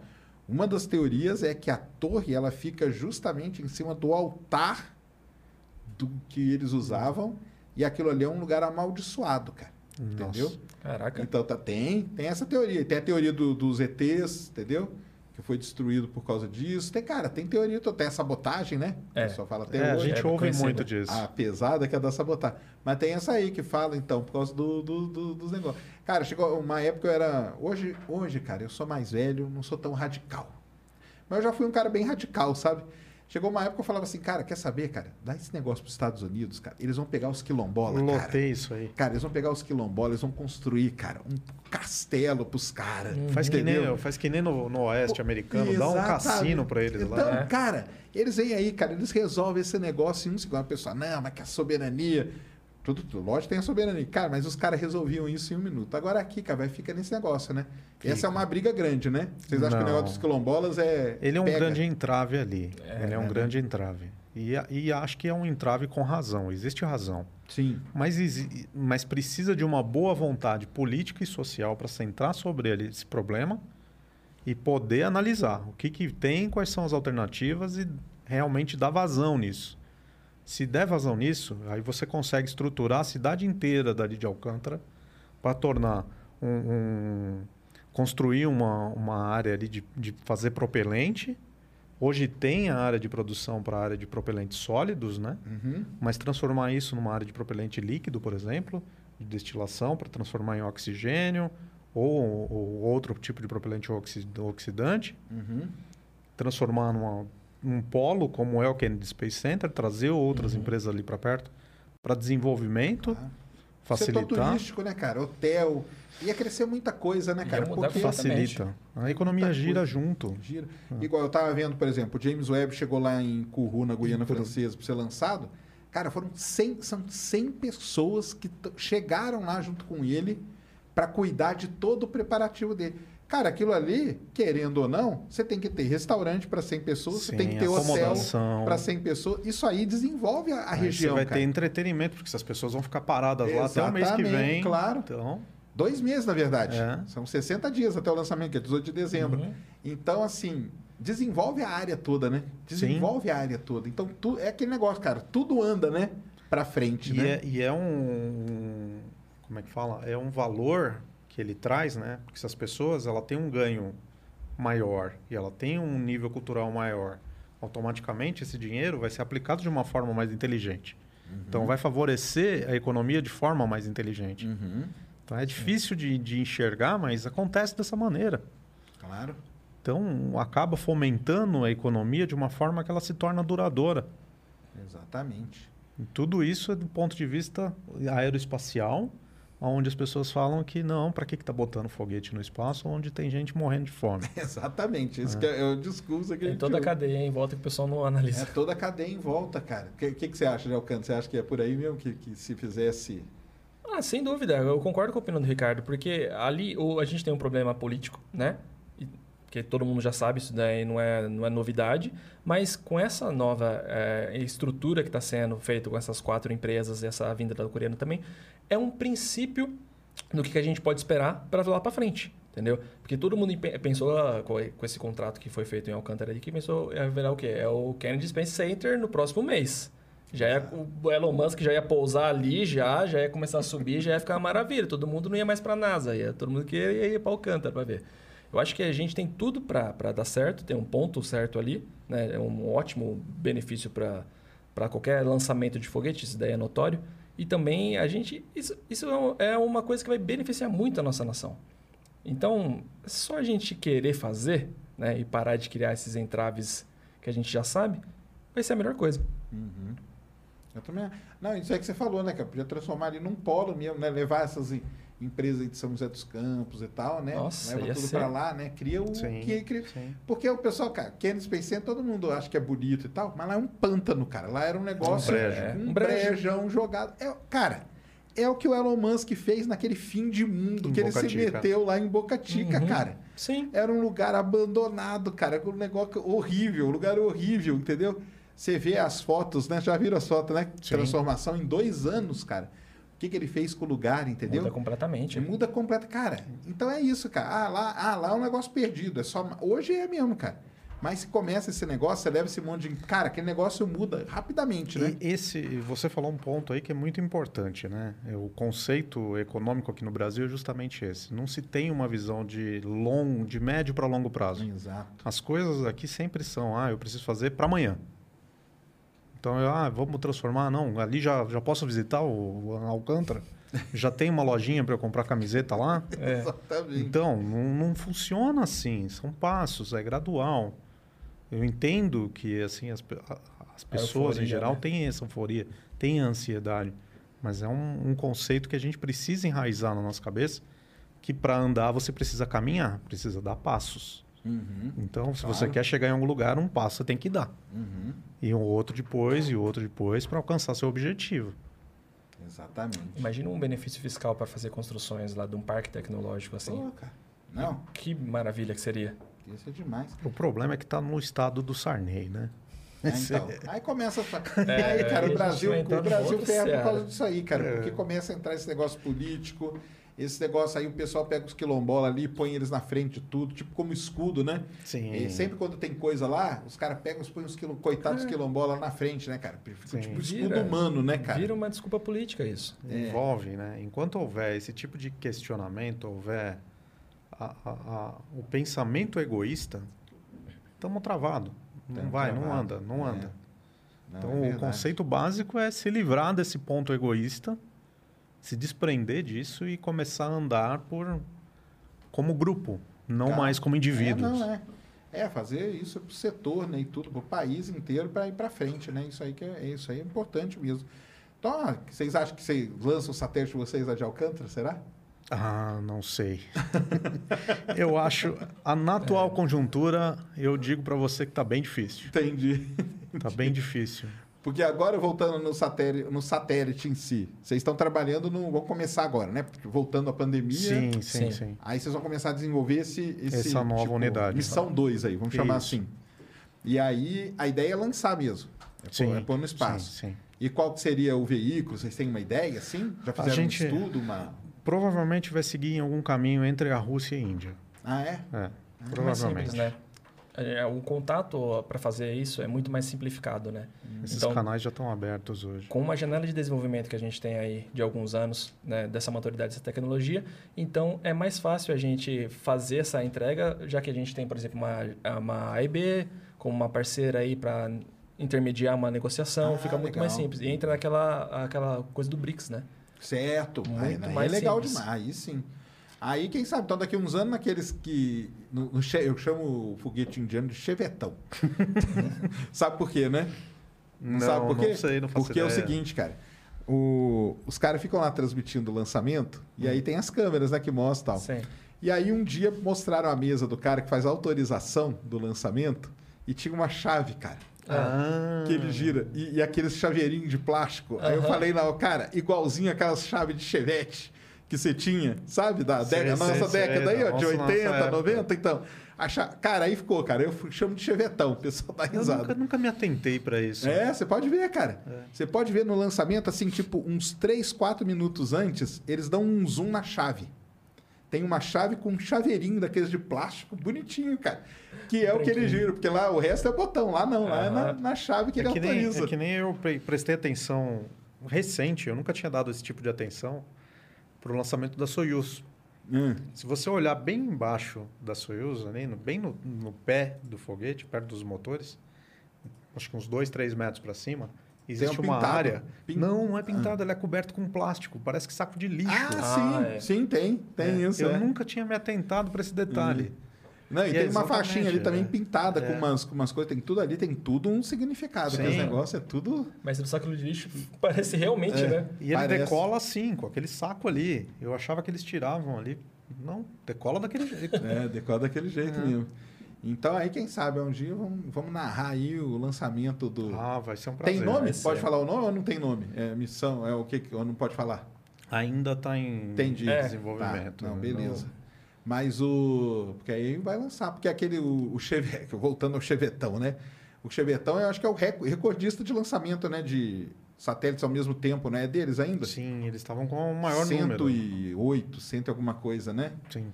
Aí o de vocês seria um daqueles Vai, que vão no, ali. É, vai, ali. no pacote. Vai compondo. Ah, que legal, cara. E ele sai daquele jeitinho lá, igual Vai, sai. espirra todo mundo para fora. Espirrando. Exato. E aí, na hora que espirra, vocês já começam a receber o sinal dele. Não instantaneamente. Não? Não, Ai, não, cara, não é. Tem um momento de tensão, Tem um momento então. aí, tem um momento Tem. de zona escura aí. Caramba!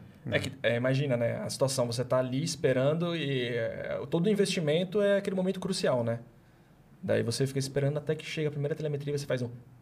Dá aí aquele... você respira aliviado. Respira. E vocês, como, vamos dizer assim, falando do satélite novo, qual, vocês têm uma, uma preferência, uma mais confiável? Como que é? Para o lançamento? É, Se fosse para escolher, seria o Falcon, né? seria o Falcon. Se fosse ele, é, ele é um padrão mesmo confiável no mundo hoje. É, é que Não ele é pode mais. dizer. É que assim, a parte de posicionamento, né? Porque quando você alcança a órbita, né? Uhum. O segundo estágio da Falcon alcança a órbita, ele consegue direcionar melhor e fazer o lançamento na polariz... na, na- no, na- no ponto de polarização de órbita mais confiavelmente. Ah, o indiano meio que espirra, sai espirrando. Isso, o né? indiano é, é, é ele sai jogando. é, exatamente. Então pode ser que ele, ele vai jogar dentro de uma janela próxima e ele alcança o seu Certo. ponto. Se você tiver um bom sistema de governança dele para trazer ele de volta para o eixo, beleza. Que aí é o sistema de guiagem na É, navegação, né? Isso, Ah, GNC. GNC, isso. Se você tiver um bom sistema, ele vai te trazer de volta. Agora o, Beleza. Fal- o Falcon não, ele já meio que Entendi. te deixa mais ou menos no prumo certo. Então ele Aí tem vai te uma. Ele é mais ponto. confiável mesmo. Ele é mais sim. confiável. Legal. A chance de você perder, né, é bem menor. Certo. E aí o segundo. E o, e o Rocket Lab da vida? Esses... Rocket Lab também é bom, é bom. Eles estão desenvolvendo agora, eles criaram uma outra empresa para desenvolvimento de satélite, estão desenvolvendo essa tecnologia dos integra- os magazines, né, que são os integra- entregadores. Uhum. Então agora eles estão ficando mais confortáveis com esse ponto, né?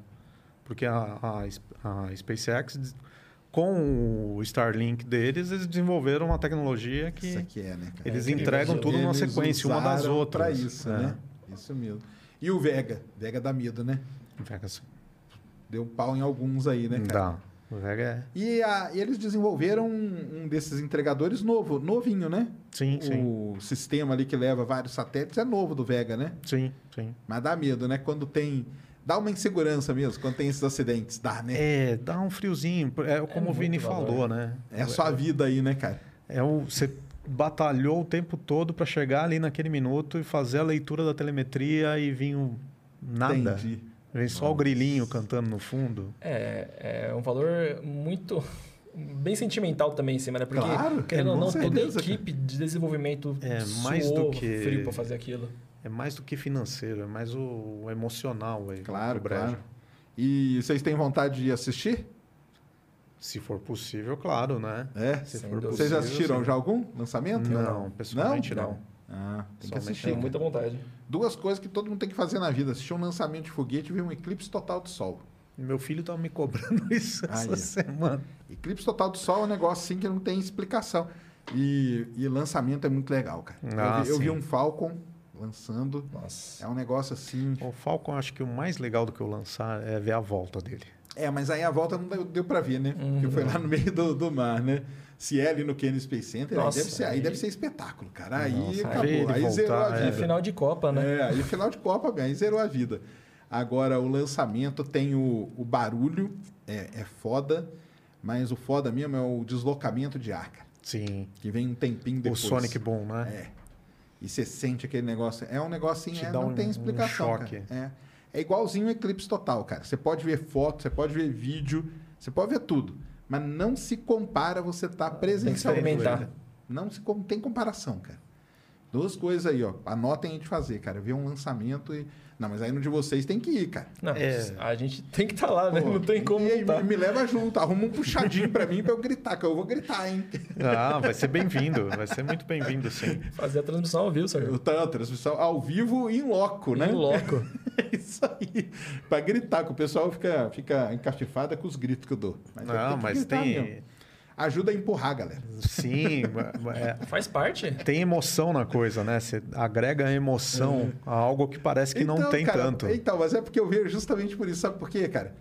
É isso aí que vocês falaram, cara. É a vida dos caras ali, entendeu? Sim. Sim. Tudo bem, Starlink ali, os caras já estão. Faz todo dia. É, faz todo dia. Mas esses que lança vários, né, e tal, cara, é a vida dos caras ali naquele satélite, né, cara? Então, às vezes é uma empresa pequena, né? Sim. Que tá ali. O, o pessoal às vezes não sabe, né? O quanto sofreu para chegar até ali, né? Porque pensa que é simples. E, cara, às vezes é um desenvolvimento de um ano, dois anos, fora o investimento, fora conseguir uma fora janela. A fila, fora a fila lá É. dos Você 18 quer ver, meses. você quer ver um exemplo bom disso? É o presidente da ISRO, quando a sonda se chocou na Lua. Não, aquilo lá, cara, é triste demais, cara. Quando Ah, você tá falando. Ah, não, porque tem um momento que ele fica triste, cara, que é, é cara. ele cai num choro.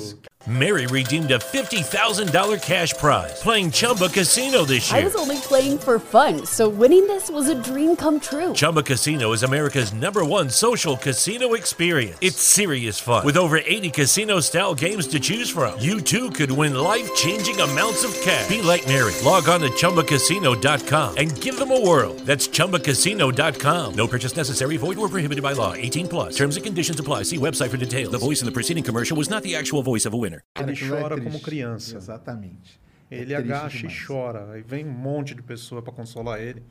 É essa a sensação. É, né? Porque foi toda a vida do cara ali. É e se chocou e ele perdeu tudo ali. Na Índia é muito legal. Tava, tá fazendo um lançamento, tava chovendo, eu acho, pra caramba. E o. Tem o cara que fica ali, né? E tem esse, esse o bigodudo que fica andando, né? É, que o presidente que é da o ISRO. presidente Uhum. da ISRO lá. E aí, cara, o cara tinha falado, não, é, pode preparar pro lançamento. Esse cara veio, deu um soco nele, cara. Já viu essa cena aí? Não, não Ele vi, deu não um vi. tapão no braço do cara. Tipo, não é, cara, não vai lançar, ó, Tá chuva. chovendo. Pra caramba, não vai lançar. Aí o cara, não, não, não, não. Cara, mas ele tomou um tapa no braço. Já meteu um no gol, no gol. no gol. É, ele um deu um no gol, no-gol ali físico. físico. Físico, cara. Um negócio assim muito legal.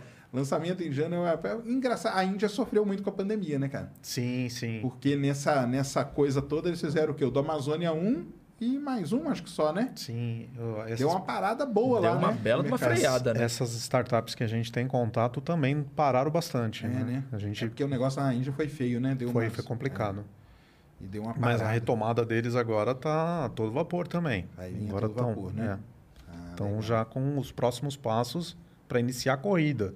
Já estão para iniciar a corrida e já não sair da caminhada. Legal demais. Não, muito bom. Tem pergunta aí, Mulamos? Opa, põe aí na tela.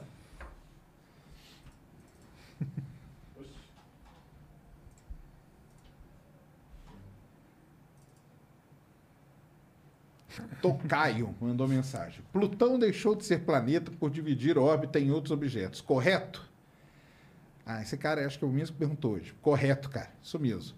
Por que essa lei não se aplica a Júpiter, que também divide órbita com troianos? Eu vou te explicar por quê. Sei que Júpiter é gigante, mas as regras só se aplicam a corpos pequenos? Força Planeta Plutão. essa é uma dúvida que muita gente tendo. Para quem não sabe, sábado de manhã vai ter o lançamento da missão Lucy. Lucy. Lucy, que é, cara, é uma história muito legal, né? A Lucy ela vai estudar os, os asteroides troianos de Júpiter, tá? E essa é uma pergunta que está muita gente fazendo. A questão é a seguinte, cara.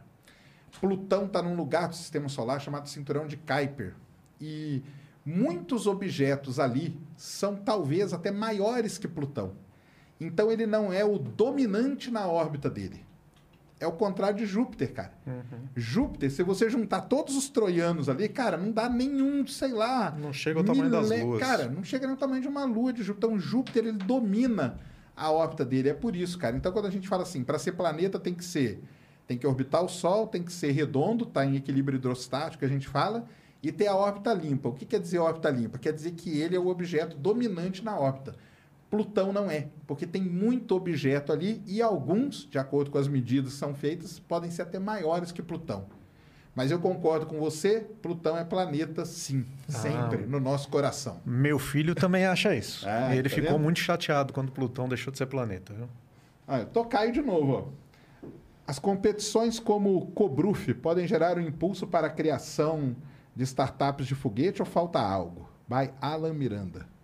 Pode responder essa daí, Vini, que a gente é, é cria disso. É, eu acho que sim, porque a partir do momento que você tem essa necessidade da equipe que está participando, ela pode criar ah, aplicações, como a gente pode, como a gente pode dizer, como a gente disse aqui várias vezes, e isso daí gera coisas como, por exemplo, a gente pode partir do princípio que veio de um porquê, a criação da Versace. Então, uma equipe que está participando de uma competição como a Cobruf, lá do Emerson, né, conhecido da gente, Thaís, também CEO, um abração, Thaís. E, então, sem dúvida, a startup de foguete pode nascer disso. Pode nascer tanto de uma equipe de uma universidade, como pode nascer de uma ideia, como de uma competição. Legal demais. Isso aí, só essas, né, Mulambos? Show. Cara, foi muito bom o papo, hein? E aí, quando a gente vai falar com o Vinícius, cara, vocês vão vir depois que a missão tiver sido Opa, lançada, hein? sem dúvida. Não, nós todos os vamos resultados de lá, missões. nós vamos lá gritar no lançamento, entendeu? Sim. e aí, to- tomara que seja antes, para não ser de Alcântara. Tomara que seja na Sim, Índia sim. mesmo, cara. Tomara que seja na Índia. A gente tem, Ô, um- Sérgio. tem o meio do caminho ainda, Sérgio. A gente tem um caminho Chevetão, A gente cara. trouxe um Remove Before Flight aí pra você de Ah, presente. aí, ó, legal, ó. Opa, muito legal aí, ó. Versace. Que move before flight. É igual do, igual do, do avião, né? Exato. Esse aqui é do foguete. Pra É da chave, liberar. é da chave, É a chave de... do chevette aí, ó. É, a chave de é da alimentação. chave de alimentação, para dar o start nele aqui. Entendi. Legal demais. Não, é o muito original bom. que acompanhou esse aqui. Ah, é? É. Ah, muito legal, cara. Obrigado Faz mesmo. parte da missão. Show. Vou guardar carinho. Lá no... Nós vamos mudar de estúdio, o pessoal já sabe. Eu vou colocar, vou ter uma prateleirinha que eu vou colocar todas as coisinhas aí. Muito legal. Como que acha vocês aí pelas redes sociais, pelas interwebs da vida? Pode achar a gente pelo Instagram, é, arroba Versace Aerospace, e também pelo LinkedIn, que a gente também está presente lá. Versace Aerospace também, mesmo... mesmo Versace Aerospace nos dois. É, Nos dois. a gente está com o site, mas está fazendo manutenção agora. Então, por- por reformulação de missão, a gente está reestruturando tudo. Twitter não. Não Twitter, pra dar uma tretada de vez em quando, não. Não, lá Eu é- preciso, Não. preciso manter a minha sanidade. É, tem que ir lá de vez em quando dar uma tretada, faz bem, cara. Você vai ali lá, entendeu? É muito terra de ninguém. Você xinga, você xinga meia dúzia lá, daí vem dois milhões de encher o saco porque você falou qualquer coisa. É bem por isso mesmo Eu que a acho gente que eu não não, tem. eu acho que eu não tenho saúde mental para poder enfrentar um negócio Entendi, desse. entendi, entendi. No YouTube não tem, não tem canal, não tem. Não, também. A gente pretende, mas no momento ainda não tem nada. Ah, vamos pôr. O primeiro vídeo vai ser do lançamento aí. Opa. Né? E redes sociais de vocês, particular, vocês querem deixar? Não tem? Como que é? Olha, eu sou praticamente morto em redes sociais. É, então, tá certo, cara. Você tem uma é, vida muito mais saudável, te Eu garanto. tento, viu? É, eu, no meu caso, eu prefiro também deixar quieto, Deixar, deixar quieto só pra das... manter, manter também. Tá certíssimo, É. cara. É isso aí mesmo. Até, vocês estão mais que certo, porque depois a vida vira uma loucura, viu? Mas é isso aí. Cara, valeu demais. Sérgio. Foi muito bom Valeu, o papo, Sérgio. cara. Obrigado, hein? Cara, aprendemos pra caramba. Agora eu quero ver quem vai falar desse negócio de estar passando fome, cara. Vocês aprenderam aqui. Aliás, JP, JP é meu aluno e ele faz os cortes aí. Então, ó, já corta aí esse pedaço aí, cara. Por que, que a gente investe enquanto milhões passam fome? Que aí eu vou sempre mandar esse vídeo para todo mundo. Manda o link, né? Manda o link. Manda, o link, para sempre. Isso aí. Tá fazendo essa pergunta? Tá aqui, Tá olha aqui, ó, lá. Pronto, a resposta tá aí tá a aí. resposta. Não, legal demais. Tirou muita dúvida. Muito, cara, muito legal o trabalho de vocês. Tomara que dê certo. Vamos acompanhar aí. E vamos lá, cara, sem brincadeira. Vamos lançar no Chevetão. Vamos lançar. Vamos, tomara. se eu- cara, se eu for na Índia lançar no Che, cara, zerei uma parte da vida. Minha, minha, minha, minha vontade é ir lá, cara, ver um lançamento lá do. Cumprimentar o bigodudo lá, Ah, o opa, presidente. Esse, esse é um cara que eu gostaria de cumprimentar. Cumprimento, porque eu também fiquei, fiquei mal com o, com o negócio da lua, viu? Eu senti. São duas pessoas que Coitado. eu senti muito quando eu vi. Foi ele e foi o pessoal da Space IU. Quando também a Berrechev se chocou com a Lua. Ah, como que fala? É. Berrechev. Nossa senhora, cara. Eu falava Berechit. Tem nada a ver, né? tá vendo? Nada como conversar com quem manja. Mas levaram os tartígrados lá pra lua, hein? Largaram os tartígrados lá. É, e aí, será que o dia que a gente for lá vai ter o quê? Uns monstros lá, hein? Eles lá. vão ter crescido, vão ter se desenvolvido, Exatamente. criaram civilização. Não, mas foi triste pra caramba Foi. também. Sem foi dúvida. muito triste mesmo. A, a história da Space IU também é maravilhosa. É, né? É, mas é, foi triste mesmo. Mas isso aí. Amanhã temos Ciência Sem Fim. Amanhã tem, tem aqui os Astrotubers. O Rubinho e a Miriam. A Miriam, além de Astrotubers, ela trabalha no Planetário, se não me engano, né? É, né? Então a Miriam trabalha no Planetário também. Então amanhã mais um papo aqui no Ciência Sem Fim, 8 horas da noite. Brigadão, galera. Muito legal Valeu, de Sérgio. vocês. Sérgio. Show de bola. Grande abraço. Fomos. Lucky Land Casino asking people what's the weirdest place you've gotten lucky? Lucky? In line at the deli, I guess? Aha, in my dentist's office. More than once, actually. Do I have to say? Yes, you do. In the car before my kids' PTA meeting. Really? Yes. Excuse me, what's the weirdest place you've gotten lucky? I never win and tell. Well, there you have it. You can get lucky anywhere playing at LuckyLandSlots.com. Play for free right now. Are you feeling lucky? No purchase necessary. Void where prohibited by law. 18 plus. Terms and conditions apply. See website for details.